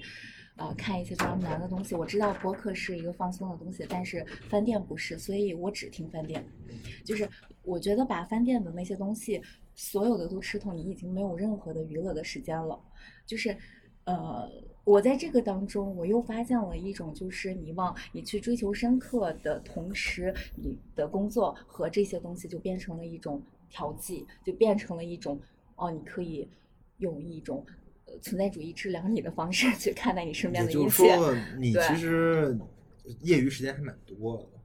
我对我我我只要不不是说在这里开会或者说有活动，我几乎都在听播客或者看书，就是就是我对就是在播客里面我也自己说，就是我其实也挺满意的，就是我有蛮多时间就是带薪去带带薪听播客，就是你在工作之外有有你的其他的生活，对对对这嗯对对对对对，嗯，这个还这个很不容易了，你知道吗？非常不容易。我之前就比如说，就我我就特别像那个《倦怠社会》里边说的那个感觉，就是我的娱乐嗯的目的是为了让我更好地工作。就是我之前就比如说啊《只狼》刚出来的时候嗯，我早早起五点多起来打，因为我没有时间打嗯，但我知道我必须得玩，我才能操，我今天我才能舒服。然后我就得早起，然后打完之后晚上又工作到十一点，又又工作到半夜两点多这样。所以我不知道，可能是一种非常消极的乐观的心态，就是我现在其实很难去去真正的说我觉得有很多人非常讨厌羡慕你，讨厌身边的人，所以我知道他们，嗯，对，就是有非常不堪我觉得仲仲江老师是不是也是这个想法？就是跟他差不多吧，就是因为你你做不在场，跟你的工作应该没也没什么关系。当然没有任何关系。对呀、对呀、就是就是我在我在工作当中，或者说我跟这些人去聊，我去聊什么真理啊这些，大家就会觉得我很奇怪。我在工作当中，我也是不会跟人聊的，对就是大家就呃一二三四把工作事情说明白就好了。是，对，就是呃，所以我做一播客，把六个人弄在一起，嗯这个也是我我我有非常多的在做自己创作性的事情上面的自我怀疑，这个自我怀疑就体现在说，呃，我做的东西，我我对自己在这方面有非常高的要求，但是他现在跟我的这个要求还差的距离还非常非常大，呃，以及就是我说的东西，我需要更多更多的优秀的东西和深刻的东西去支撑它，嗯。反正我觉得，其实你这边提供了一个 solution，对吧？嗯，就是我觉得你你你，大家大家都在提出问题，但是你你你跟我是提出两个个答案，solution 对，我们两个是两个完全不同的答案。嗯。我认为工作里也有一些东西，但是你、啊。但是你你认为我们可以从工作之外再去找一些可以让我们变得深刻的东西。我们都是在面都是在解决这些问题的答案，对吧？嗯，我觉得自己决定，呃，可能你会一步一步一步通，就是把自己的生活过得非常非常糟糕。但是如果这一切都是你自己的自由意志让你去做出来的选择，你能把这一系列呢，把这个东西承担下来，我觉得这个是一个大人的一个标志。嗯，我们是什么时候从什么时候开始聊到这个话题的呢？我一直在回味这个事情啊啊，嗯哎，挺好玩的。嗯，哦，对，是从仲京老师说那个那个相反主义开始的。对，就是今天复杂分工，大家都有一种固有的那个，就是就是不就不协调嘛，嗯不协调和不自洽，然后这种这种朦朦胧的难受的感觉，嗯你看这每每一个人都有，然后就是大家怎么大家是怎么社 cope 的 with 冲突大家怎么来应来应来应对这个事儿，怎么怎么嗯活下去，就是嗯 how to survive，就是嗯怎怎么怎么活为下去。什么为什么不自杀？对吧？唯一严肃的对哲对对对学问题。啊你看我们这么多人，每个人都没自杀，你看，真不容易，是吧？对，并且还怎么怎么好玩儿。那我现在还有个疑问，大家聊了这么多，觉得你们在聊的是啥？我到现在还没串起来，你没听明白。没没为啥要串起来你觉得是啥就是啥就是一些无用之事。对对，确实是，就是人还是很难抗拒想要感受一下一个钟青老事情师的欲望。呃这个人格。那个社会学家那吉登斯他有一个话嘛，就叫理论使人敏锐，就是关于对理论对理论的所有的看法里面，这个是我是我唯一最认同的一个。就是说理论不，比如说比如说理论用来指导实践啊，比如说理理论是我们那个接触真相的那个最最有效的方式啊，什么什么什么什么之类的。但是呢，所有的这些东东西里面呢，在我看来，就是理论使人敏锐是唯一一个，就是在我在我看来最站得住脚的，就是它能让这事儿干变得清楚一些，但是它本身什么都不是。所以那个，但是今天大大家把理论的那个。就是今天大家实际使用理论的主要的方、主要的目标和和理论提给大家提供的价值是他妈理论使人偷懒儿，就是说，嗯，我找到一个我辛辛苦苦，然后我提炼出个 A B C 来，我不就不用琢磨这事儿了吗？我不就可以免于豁免于去面对这个复杂问题了吗？对，这个是我永远要就现在的理论是一种 SOP，啊就是一种对对流程，只对要你把这个流程按照一二三做了，OK，这个事儿你解决它，或者是一种或者是一种 best practice，就是一种一种很很操作手册对，很标准的实践。对就是你这么弄完之后呢，你就省劲儿，帮助你偷懒儿，帮助你省劲儿，不用再思考，对帮助你更帮助你更专业的把你的生活给糊弄下去。我觉得这是一个特别特别糟糕的东西。就是我们是不是一定需要用理论来简化我们的那个对对世界的看法？就是我们就被一定要这个就是糊弄的，我们可以不糊弄的呀，我们可以去思考每每一件事情呢，我们可以不不借助他人的这种理论来自己寻找这个可能性。对对对，就这个意思，这就挺好。嗯，对，我觉得不能说自己，如果供养你的这件事情是你自己不想去说和。呃你写的东西也不是你想写的，这个是一个特别特别难受的事情，就是你的创作性。这不就是对，所以我刚 刚面临的问题对你说的时候，我就真我就在旁边我说好难受啊，嗯 就是那种，尤其是呃，因为呃，创作者跟是你主体性的一个一个一个呈现，就是说，如果你的你的创作的这一部分，你人之为人最重要的那一个部分，跟你真正想表达的东西相冲突的时候，那个真的太难受了。你知道那个落差有多大？就是你你想象中的广告导演可能是在做创意，在对就是但其实的广告导演是，哎，这个好，嘞再笑一个，就就在这样，跟他们那个婚礼摄影师似的，你知道吗？就这帮明星都得哄，就是就是就差距非常大。嗯，大家呃，再吃点东西吧。好嗯，仲卿老师觉得你你自己录播客跟在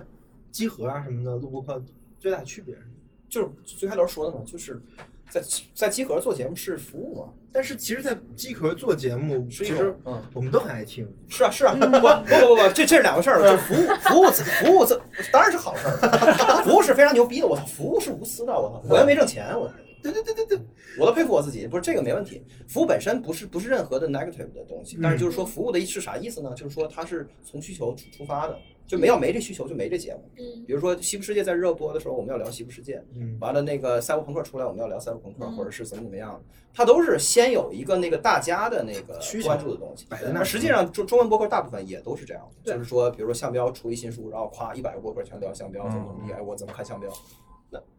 对啊，就所以所以不在场对我来说就是唯一的的区别，其实别的没区别，唯一的区别就是就是我可以豁免于那个去回应这个玩意儿，不不回应这个玩意儿给我一巨大自由，就是我就可以去回应我我认为重要的就全世界只有我只有我认为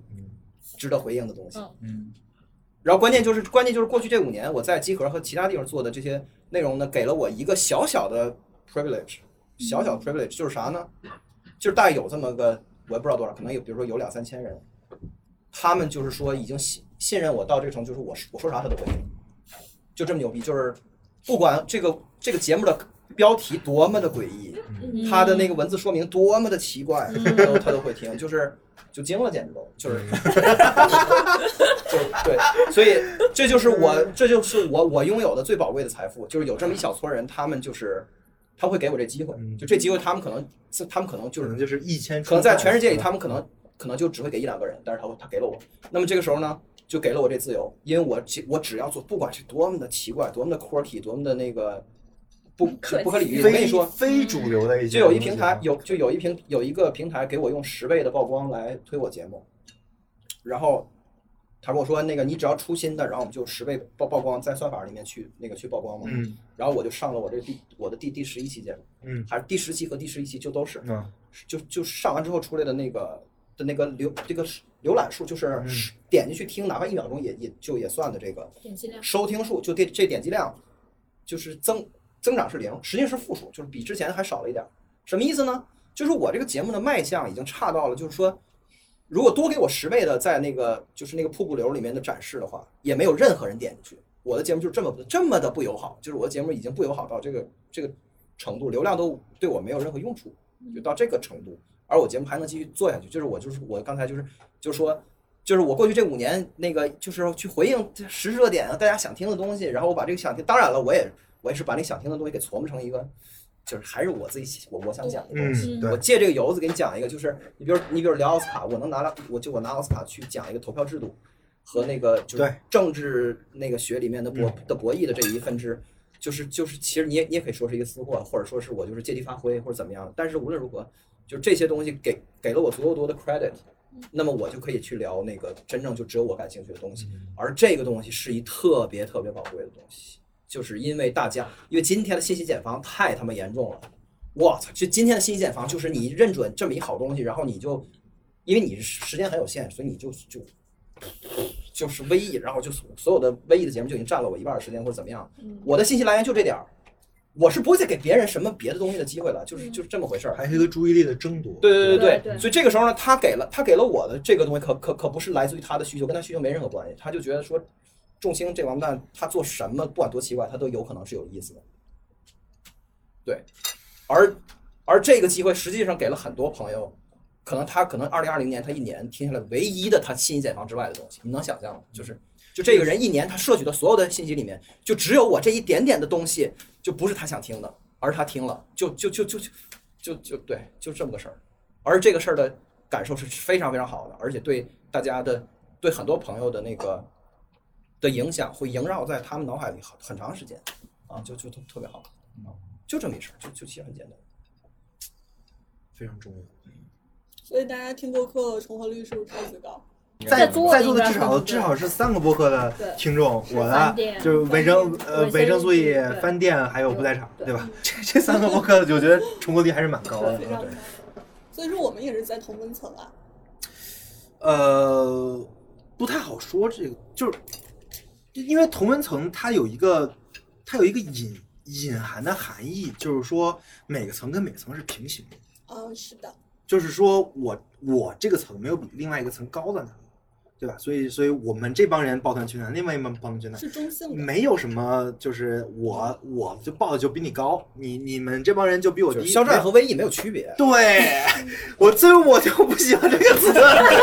你这么一说，我就很生气。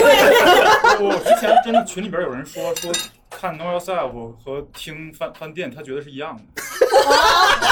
真的，在刚才在刚才在刚才这句话底下的评论，那个一千条有五百条是肖战是个什么东西，另外五百条是唯一是个什么东西。就打起来了，哎，然后然后然后那个平台就高兴了，哎，引战赢了 啊！哎，所以我觉得最后翻来覆去，最后说到最后还是生活形式。就是为什么大家听仲青老师呢？是因为已经构成了这么一个形形式了。就就仲仲青老师的这些东西，在很多人的眼里，它是一个需要听的东西。它并不是因为你讲的 tag，或者说就是因为因为你讲《刺客信条》，所以就吸引《刺客信条》的人不是，是因为是仲青老师讲的东东西，这是一种形式。这个这个这个形式，在这个形式之内的人是可以达成共识的，就是我们都可以知道仲青老师的东西在哪里好，嗯，但是但是怎么构成这个形式，是我们现在面临的课题。就跟我觉得跟格格说的一样，就是现在有大部分的人他不在这个形式里，或者说你能你怎么构成一个开放形式？就是在所有的形形式里面，只有很少的形式开放的。就是说，对你比如说你关注集合，那你得到的东西是一特封闭的东西，就是集合的 style 的所有的嗯就是游东西，戏对任何东西嗯到集合里都会变成集合那个味道。嗯，那么你能不能构能不能构造一个开放形式来让人去接受？这个形式里面永远都是那个，就是你仍然可以具备任意性，而不是说我一定要给你给你一个，因为你喜欢我这个味儿，然后我做什么东西都是我这个味儿。嗯。就包括就是我自己的这点节，你看我只我只做了十一期节目，在不在场里面，嗯。就有大量的反馈，就是那个哇感动哭了，哇感动哭了，就你知道我收大量的邮件，我收大量的邮件就是和反馈就是然后还然后还是老老年人看手机那动作，就是一天老人。就是就这种，就是说那个就是我我会一他就是他会说他会一遍一遍的听我的第三期或者是第十期或者怎么样，就是这种这种这种倾向性是非常非常严重，就是说我我会非常那个非常介意和非常那个，就这个事儿对我来来说是个特别突兀的事儿。就现在有一个强烈的需的强烈的需求，在那个在在就在队伍里，快快快快快，就是赶紧就是再来十期，再过来十期这再来个一样的完完全全对对对一样的对再来十万再来十期哎对再来再来十万舒服的这种就是这种这种这种。或者是大家就是那种对于心灵鸡汤，他会他会从你你你你给的这一桌菜里面把心灵鸡汤给挑出来全喝了，对然后他会一遍一遍，他会他就他会他会说他会说我这个节目就是他会说你这个节目你的十一期节目里面的这一期我我就我听了五十遍，他就是他真的就是这样，嗯但是我永远都不会去这么做，嗯我就会给他我给他回复的邮件我也会说就是这我节目不是这个意思，但是我谢谢你，这就是主体性。嗯，对，然后对方也会说，他说我知道，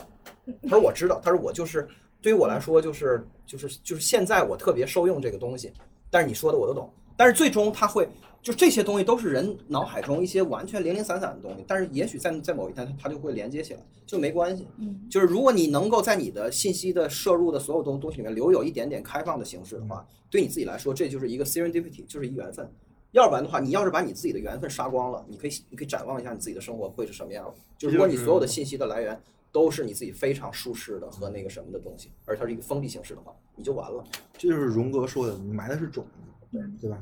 那实实际它什么时候发芽不知道，嗯，但是有可能，它有可能发芽。对。你埋的是一个可能性，对对对，这个就很重要。然后另外就是这形式本身，这个形式本身它给你的意就是说，就是我操，我听完以后我对音乐一点兴趣，他他介绍那破玩意儿，我听了以后也没任何感觉，但是他这种这种强迫和那个着魔的那种较劲的这种变态的这种这种观看方式，嗯，哎，这个视角，他他把这个他把这事儿拉的特别特别开，就是说原来我只我知道就是消就是 consume 一个东西的唯一的方式就在这儿，然后他这个人特别特别离谱，他直接就拉到这儿。那起码这儿这儿这儿这儿这儿是不是都还是可以去去去，就是你有各种各样的消费一个东西，或者是去 appreciate 一个东东西的方式，对这空间就能拉得非常非常大。嗯要不然的话就完了，要不然的话你唯一的消费一个东东一个东西的方式就是就在这儿，非常可怕这个事情啊！这这个事儿都跟音乐没有任何关系。对啊，就纯粹就是所以就是，所以不在场对我来说吧，绝对是一种放纵，但是而但是这放纵这种自我这种 indulgence，我要放纵给你看，就是你也可以放纵，就是你完全可以放纵，就是这样啊。模模糊暧昧的感受是好东西啊，不要不要那个把它当成你的弱点去他妈克服它，这他妈太逗了。